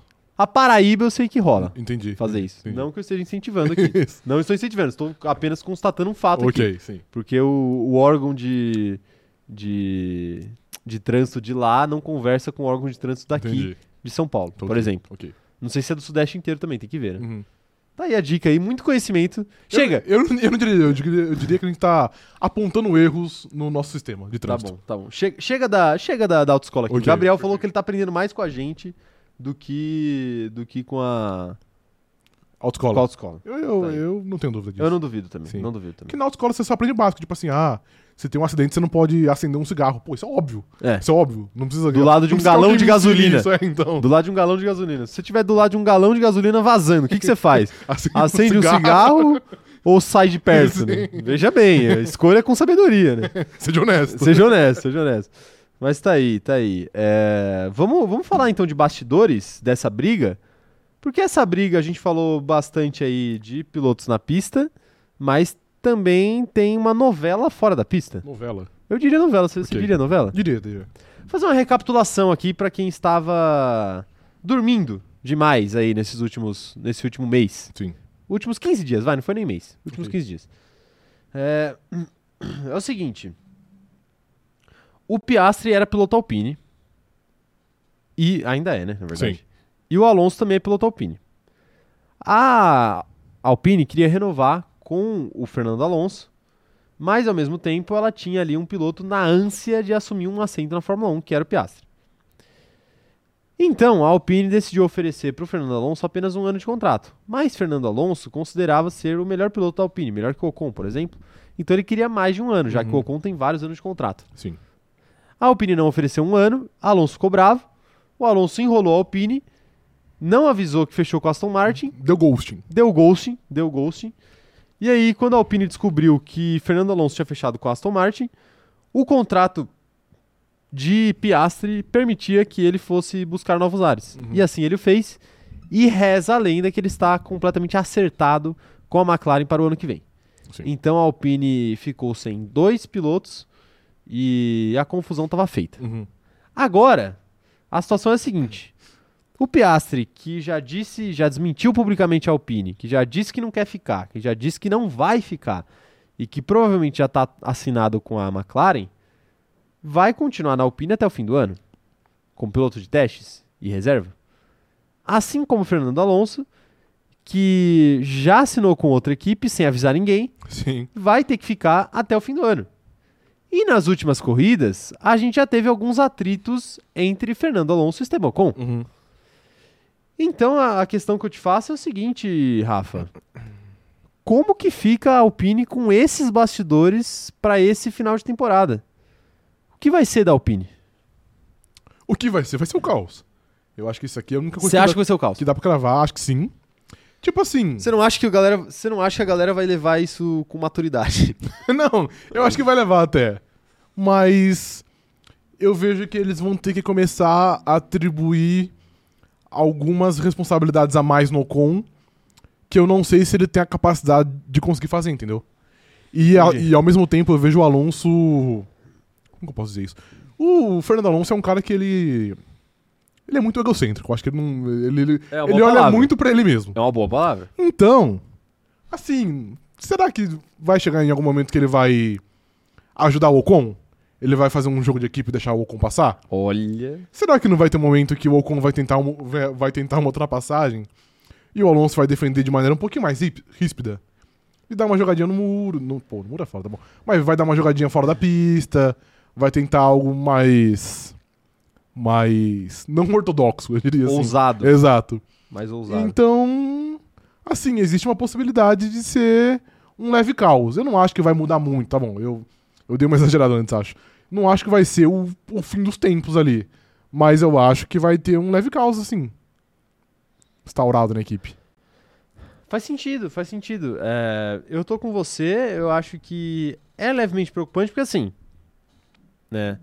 Profissionais os caras vão ser. Os caras Uhum. não vão sair na mão, Sim. né? No, no- no- no- na garagem da. Alpine. Não vai acontecer isso. Infelizmente, gostaria muito que ele saísse na mão. É, eu sou a favor também.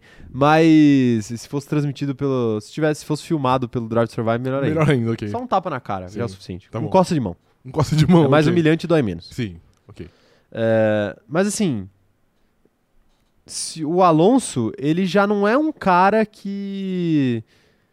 que você possa esperar que ele seja razoável em certos momentos, caso ele esteja em uma disputa. Aham. Você não dá pra esperar isso dele. Sim. Porque a gente sabe como é o Alonso. Ele é um. Ele é um competidor nato. Uhum. Assim como o Maradona é um ferrarista nato, Sim. o, o que foi o nosso chave, o nosso salve inicial aqui da, da live, o salve especial do Rafa. Assim como o Maradona é um ferrarista nato, o Alonso é um competidor nato. Sim. Então, assim, ele também não vai tirar o pé. Agora que ele não tem nada a perder, ele já tá com o contrato dele assinado em outra equipe, ele pode fazer o que ele quiser. Eu não vejo motivos pra ele fazer algo que ele não queira fazer.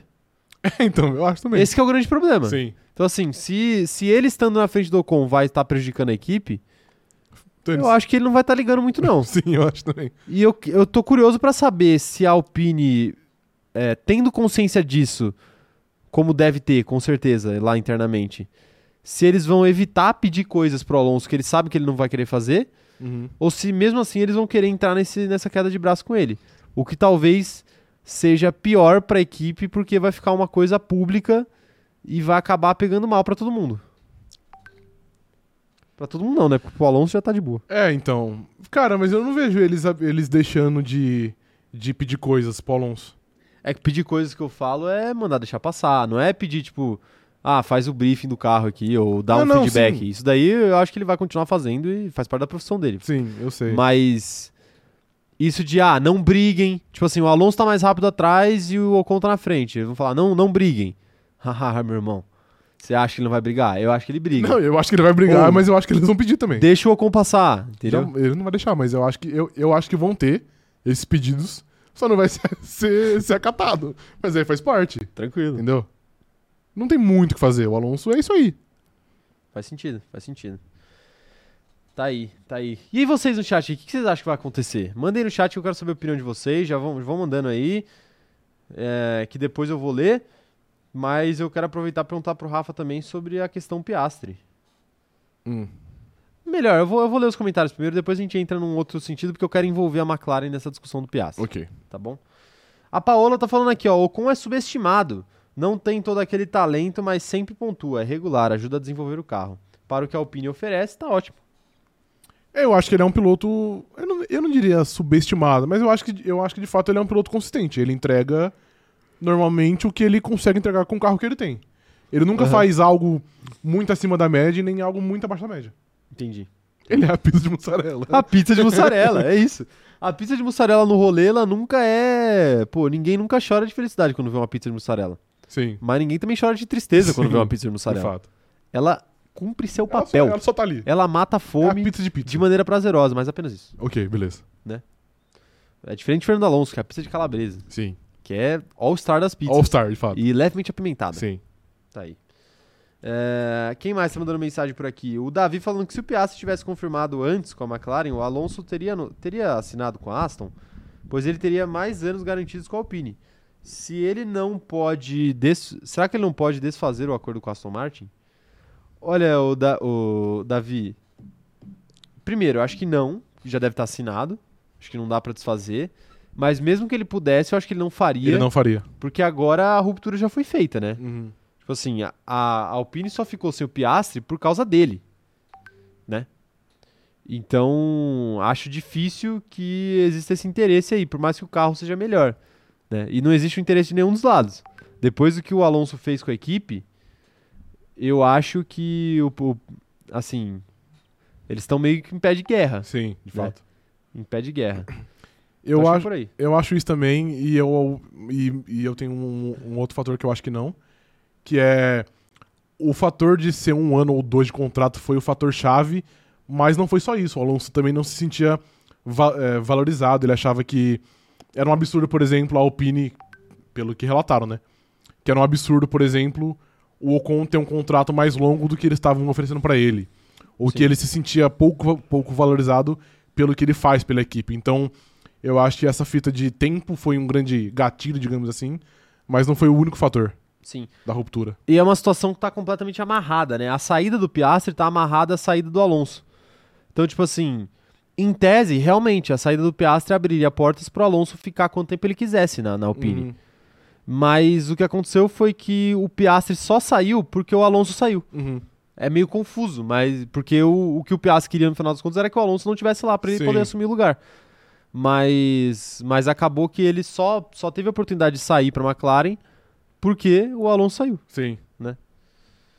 É, é confuso, é confuso. A Giovanna B falando que o Alonso seria o Félix de Amor à Vida. Nossa, foi longe aqui. Você assistiu a novela Amor à Vida, Rafael? Eu, eu não assisti, mas eu estou, estou ciente do personagem. O Félix não era. Ele não era diretor, diretor do hospital, né? Uma parada assim? Aí você me pegou muito, não sei, eu não vi esse ponto. Ok, tá bom. É, mas a Giovanna tá falando que ele é meio egotista. Egoísta, né? Deve ser. E depois que viu a família. Viu, viu que a família não dava. Não dava o devido valor, ele fez de tudo pra ferrar com a família. Ele, ele não jogaria uma criança no lixo, mas colocou o Piastre pra fora.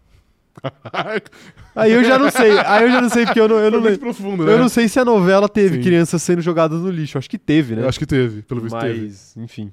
Aí eu já. Bom, eu mas já se a, gente, se a gente for fazer uma analogia, Ok. é basicamente o que o Alonso fez com o Oscar Piastri. Jogou a criança no lixo. Piastri era a criança da. A McLaren é o lixo, então? Da- Talvez. Veja bem, Talvez, talvez, talvez. Ok. Você vai parar por aí? Depois eu vou parar por aqui. ok, então. ok, então. É, Quem mais tá mandando mensagem por aqui, ó? A Gabriela Maffi falando que ela acredita que vai ter ordem de equipe, o que vai nos levar a ter muita diversão.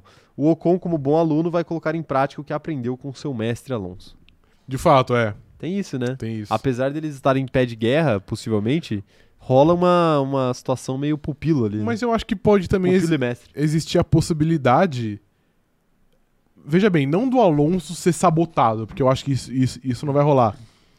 Mas de raramente a gente ter essas disputas porque as estratégias não irão permitir que eles se encontrem, tá ligado? Aham. Acho muito provável que o, o Ocon tenha a estratégia ideal, digamos assim, e o Alonso fique com uma secundária que impossibilite, em condições normais, que eles se encontrem em pista. Se, sei lá, se os dois se qualificarem em quarto e quinto, por exemplo, aí não vai ter como evitar. Sim. Mas acho que eventualmente a, a Alpine vai conseguir evitar isso, entendeu? Entendi, entendi. Tipo assim, ah, o, o Alonso tá chegando no Ocon e, e tá mais rápido. Tá, então você para o Ocon. Entendeu? Porque deixa o Alonso passar e aí não tem a briga, de fato. Sim, sim, sim. Tá aí, tá aí. Ah, é isso, é isso. Tem mais, tem mais mensagens aqui? Deixa eu ver se tem mais mensagem aqui de pessoas diferentes interagindo com a gente. O Felipe Pupo falando que ele acha que o Alonso vai nos render muito entretenimento até o, até o fim do ano. Ele sempre fez Concordo. isso e eu acho que não era agora que ele ia parar. É, pois é. Eu acho, inclusive, que assim como a Alpine subvaloriza os esforços de Alonso, a gente também. A gente não, né? A esse canal aqui não. É, Aqui não, Mas o povo subvaloriza os esforços de Sim. Alonso pelo entretenimento na Fórmula 1. de fato. Há muito tempo já. Uhum. É um cara com uma carreira consolidadíssima em trazer De entretenimento. fato, ele é. Impressionante. É, quem mais tá mandando mensagem por aqui? O Vitor Souza falando que é um piloto ok e nada mais que isso. Quem que é um piloto ok, Vitor? Manda aí no chat que eu não, eu não entendi. Se é o Alonso ou se é o Piastri. Ou se é o... O Ocon, é. Quem que é um piloto... Desses três aí, quem que é o piloto mais ok? Ocon. Ocon, É. ok. Ok. Ok. Ok. Tá aí, tá aí. É, deixa eu aproveitar aqui para envolver a McLaren nessa, nessa discussão. Que é o seguinte, senhor Rafael. Hum. É, o que a McLaren fez foi antiético? Ao tentar contra... Ao tentar não, ao conseguir contratar Oscar Piastri? Não. Acho que não. Justifique o, sua resposta. O aparentemente o contrato do, do Oscar Piastri permitia isso e a McLaren não fez nada de errado. Ela, tava, ela viu que ela tinha uma possibilidade de contratar um bom, um bom prospecto e fez. Não vejo como nada antiético, não. Mas assim, mas assim, mas assim.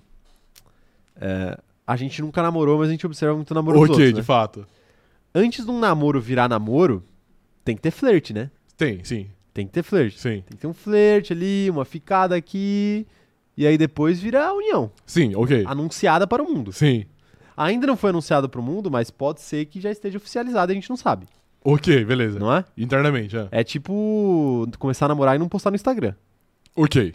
Que é o que possivelmente está acontecendo ali com o Piastri e McLaren. Eles já estão namorando, Mas Ele ainda só não, não- pode postar nada. eles só não postaram no Instagram pra, pra, não, chat, pra não arrumar confusão com, com a ex Ok. do, do Piastri. A ex-equipe, no caso. A ex-equipe, no caso. Perfeito, você entende minhas analogias. Ok. Você acompanha meu, meu pensamento, é por Sim. isso que esse canal funciona. Funciona. aham. Mas a, a questão é. A questão que eu quero trazer é o seguinte: pra, pra ter se resolvido tão rápido essa situação entre McLaren e Piastri, que parece que é o caso, porque ele desmentiu a Alpine muito rápido, é, alguma conversa já deveria ter rolado bem antes, né? Sim, bem antes. Tipo assim, eu, eu não duvido nada que esse tipo de conversa já estivesse rolando desde o começo do ano. Talvez. Acho que começo do ano até muito, mas desde muito antes. Aham. Então, você não acha que entra em aliciamento de pilotos isso daí? Aliciamento de pilotos. Cara, é uma pergunta de fato muito não complicada. é? Não é? Mas então, tá em algum lugar que não pode? Que não pode ficar sondando um piloto que tem Não. Tem um- Não, um contrato fixo? não. Conversar. Tô falando de, de pilotos e contratos, não, tá bom? claro, claro, Ok. claro. Não, conversar todo mundo pode. Mas aí eu vou ter que levar pro lado do relacionamento de novo. Eu vou ter que levar pro lado do relacionamento. Tá. Tipo assim, se você tá com um namoro ali em situação complicada, ali, É. um namoro que tá estremecido. E aí chega uma. Vou, usar você de exemplo. vai. Ok. Imagina que você É. tem um namoro ali longo. Namoro longo. Sim. Não é um casamento, é um namoro. Ok. E vocês e vocês estão brigando porque a sua namorada quer que você peça ela em casamento, mas você tá em dúvida.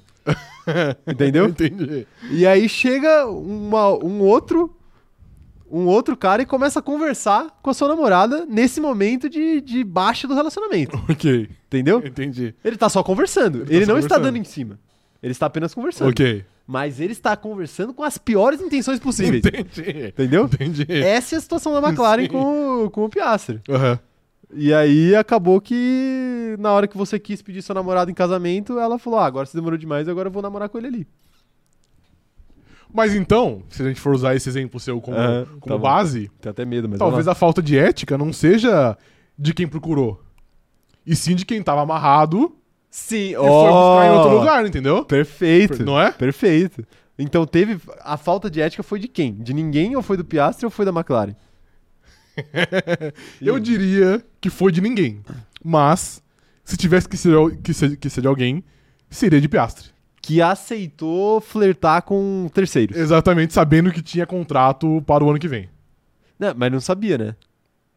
Ele não Supostamente ele sabia. Não, sabia. ele não sabia que ele tinha contato, contrato pro ano que vem. Tipo assim, ah, é verdade. como piloto de Fórmula 1. Sim, Entendeu? entendi. O casamento, nessa analogia, é o assento na Fórmula 1. Então eu vou trazer uma outra, uma outra analogia. A gente tá confundindo a cabeça. do- Deixa aí nos comentários se você entendeu o que a gente tá falando aqui. Porque nem a gente sabe mais onde a gente Então, vai parar. não teve falta de ética, porque basicamente o que aconteceu foi assim: Vai lá. a Alpine chegou pro meu mano Oscar Piastri e falou assim: daqui a seis meses a gente vai, a gente vai terminar. Daqui seis meses. Daqui a seis meses, mas, mas por enquanto eu quero, eu quero namorar, mas daqui a seis meses você vai ser uma pessoa solteira. Ah, Oscar ok. Piastri falou: ok, mas então eu já vou explorar as novas opções de mercado. É, mas, não, mas ah, não foi isso que aconteceu, não. Será que não foi? Não, ele achou que ele ia ficar solteiro É. porque parecia que. Tá, eu vou, eu vou parar de fazer isso. Tá, tá difícil. Tá difícil levar essa Sim. analogia por mais tempo. Ok. Não, mas, mas assim, o que, eu acho, o que eu acho que aconteceu, o que eu acho que É. aconteceu. A Alpine não chegou pra ele e falou assim, ó, a gente vai ficar, a gente decidiu ficar com o Alonso. Eu acho que a Alpine tava negociando com o Alonso e ele só sabia das coisas que ele sabia de- em questão de em relação ao Alonso pelas coisas que vazavam pela imprensa ou pelas coisas que é, o empresário dele ou alguém próximo a ele descobria internamente. Uhum. Entendeu? Então, é é assim, eu não acho que a Alpine chegou e deu esse ultimato pra ele, falando o seguinte, ó, você vai ficar com a gente até o fim do ano e a gente quer que você continue sendo piloto reserva, mas você vai, mas o Alonso vai ser o titular pro ano que vem. A gente já decidiu isso. É. Não acho que eles informaram ele assim. Porque eu acredito que se os caras tivessem chegado nele e falado assim, ó, ano que vem é o último ano do Alonso, tá? 2024 você você entra. Eu acho que ele não teria ido pra McLaren. Só que como eles deixaram ele sem saber o que estava acontecendo, deixaram ele na incerteza, aí a McLaren chegou e falou o seguinte, ó, eu, eles estão te enrolando, mas eu te trago uma certeza aqui. você 90% de chance de você correr ano que vem como titular. E se a gente não conseguir se resolver com o Ricardo, você com Correrá. toda certeza absoluta você vai correr no ano que vem, no outro, Aham. 2024. Se você não correr em 2023, você vai correr em 2024, a gente vai te dar um contrato longo igual ao do Lando. Uhum. Não duvido que eles tenham falado isso pra ele.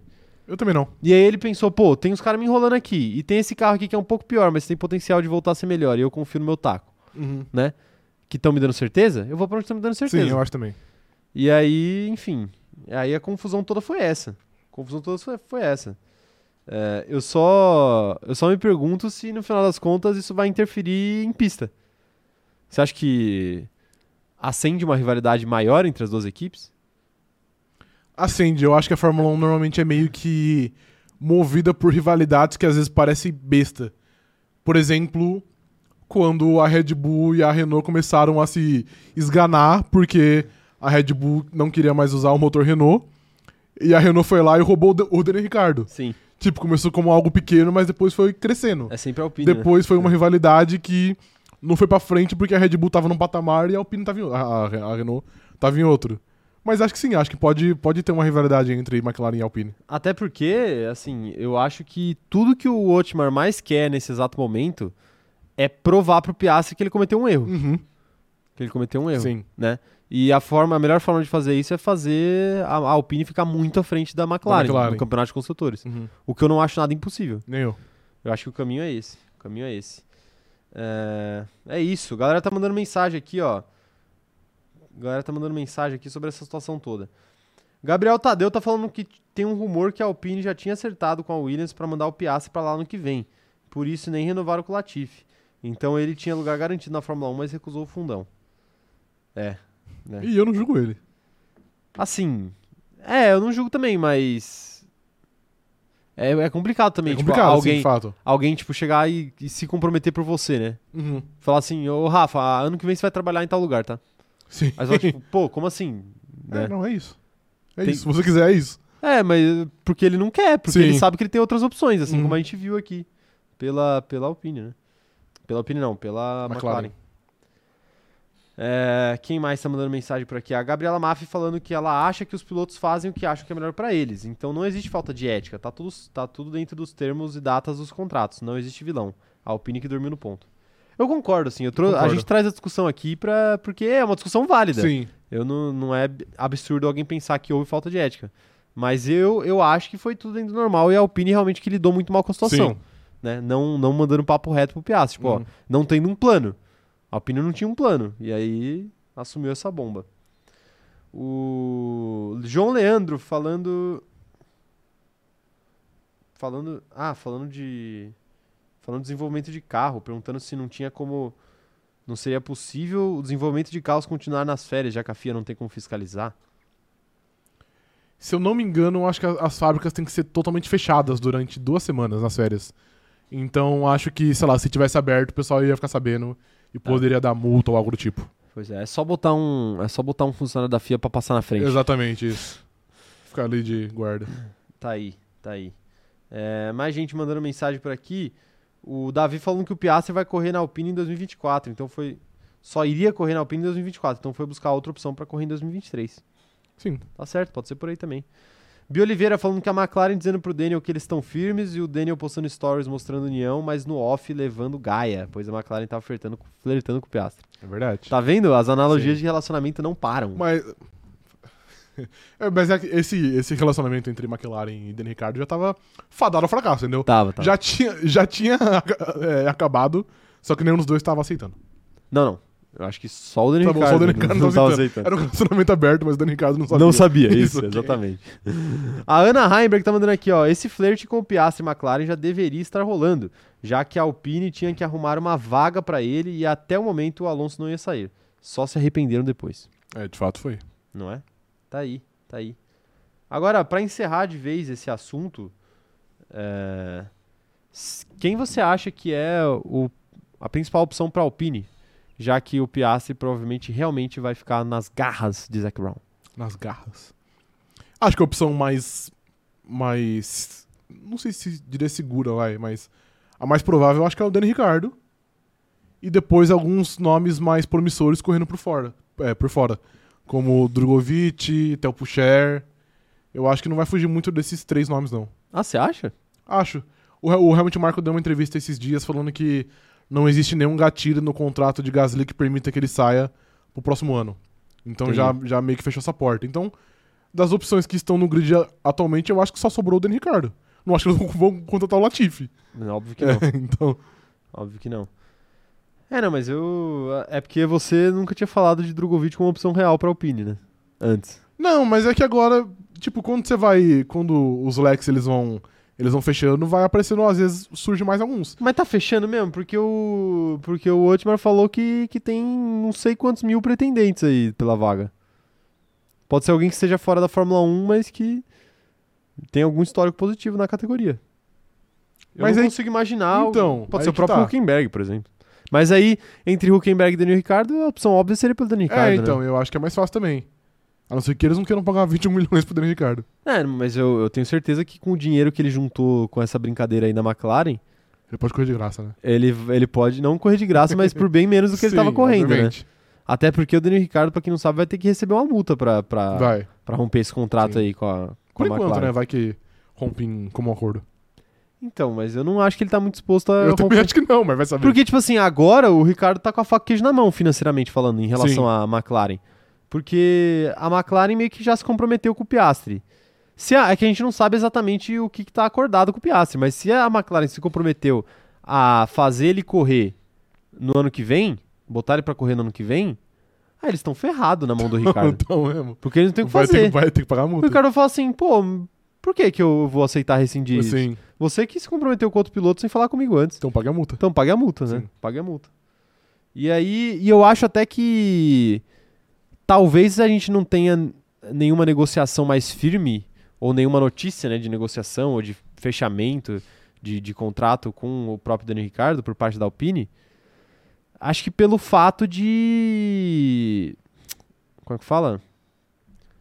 Pelo fato de que eles ainda estão sustentando essa narrativa de que o Piastri vai correr no que vem pela Alpine. Aham. Porque eles acham que o contrato juridicamente tá certo e que eles estão certos e que não tem como romper esse contrato.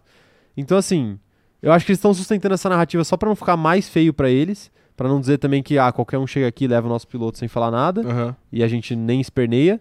Então, acho que eles vão dar uma esperneada com, com o Piastri, mas eu não duvido nada que Internamente. nos bastidores eles já estejam ali falando tipo, ó, Ricardo, você não vai ter nenhuma opção melhor que a gente, então espera até o fim do ano, aí, Sim. que a gente vai fechar com você. Uhum. Gente sabe que o Piastri já, já, já vai Já embora. era. Mas a gente tem que encher o saco ao máximo possível. Uhum. E aí, pô, imagina que por um acaso, sei lá, os caras entram na justiça e ganham. E aí não tem. E aí chega, os caras já tinham contratado o, Fernan- o, o Daniel Ricciardo. Aí Ia complica. ficar chato Ia Piastri ch- também. Não, Piastri, é problema dele, né? Porque eu acho que a McLaren já não, não tá muito afim de Ah, sim. ajudar o Piastri, né? Mas enfim. Mas eu acho que é por aí. Eu acho que é por aí. É isso então, né? É isso. É isso então. Discutimos sobre essa rivalidade. Muitas coisas. Sobre tudo. Sobre tudo, né? Sobre tudo. Mais uma vez, relacionamentos aqui muito, muito, muito presente. muito presentes Muito nessa presente, live sim. aqui. A gente tem que abrir o Vai Dar Namoro. Vai, vai Dar Namoro na internet. Sim, concordo. Não vai ter jeito. Não vai ter jeito. Não vai ter jeito. Mas é isso, viu, gente? É, muito obrigado. Muito obrigado. Rafa, eu tô. Ah, não, entendi. entendi. sinal aqui. Eu demorei, eu demorei. Tá bom? É isso. Muito obrigado por, por mais essa live de hoje. A galera não tá entendendo nada, né? Muito obrigado por mais essa live de hoje. Não se esqueçam, antes de vocês saírem, de deixar o like aqui nessa live, de compartilhar com seus amigos, de, de fazer tudo isso, tá bom? De se inscrever no canal, de ativar o sininho para não perder as lives e de seguir a gente nas nossas redes sociais pessoais. É, redes sociais pessoais, não, desculpa. Redes sociais do Cronômetro Zerado, primeiro. É, arroba cronômetro zerado lá no TikTok e no Instagram, arroba cronômetro zero, tudo escrito por extenso, lá no Twitter. Segue a gente por lá. E se você estiver assistindo essa live depois que ela já acabou, comenta aí no, no- na área de comentários do YouTube que a gente quer saber sua opinião sobre os assuntos abordados aqui, tá bom? Deixe sua opinião aí. É, outra coisa é seguir eu e o Rafa nas nossas redes sociais pessoais, arroba Diniz e arroba Rafa Gustavo Underline. Estamos no Instagram e no Twitter e eu também estou na Twitch e no TikTok, tá? Então segue a gente por, segue a gente por todas essas redes, porque vale muito a pena. É, o link do nosso grupo do Facebook está na descrição desta live aqui e o que mais que eu tinha pra falar? O Spotify, isso, Spotify. Deixa cinco estrelas pra gente lá no Spotify que também ajuda demais, tá bom? Então é isso, basicamente. É, muito obrigado, até a próxima, valeu e tchau, tchau. Ah, até a próxima não. Até amanhã, 11 horas da manhã estaremos aqui, tá bom? Valeu e tchau, tchau.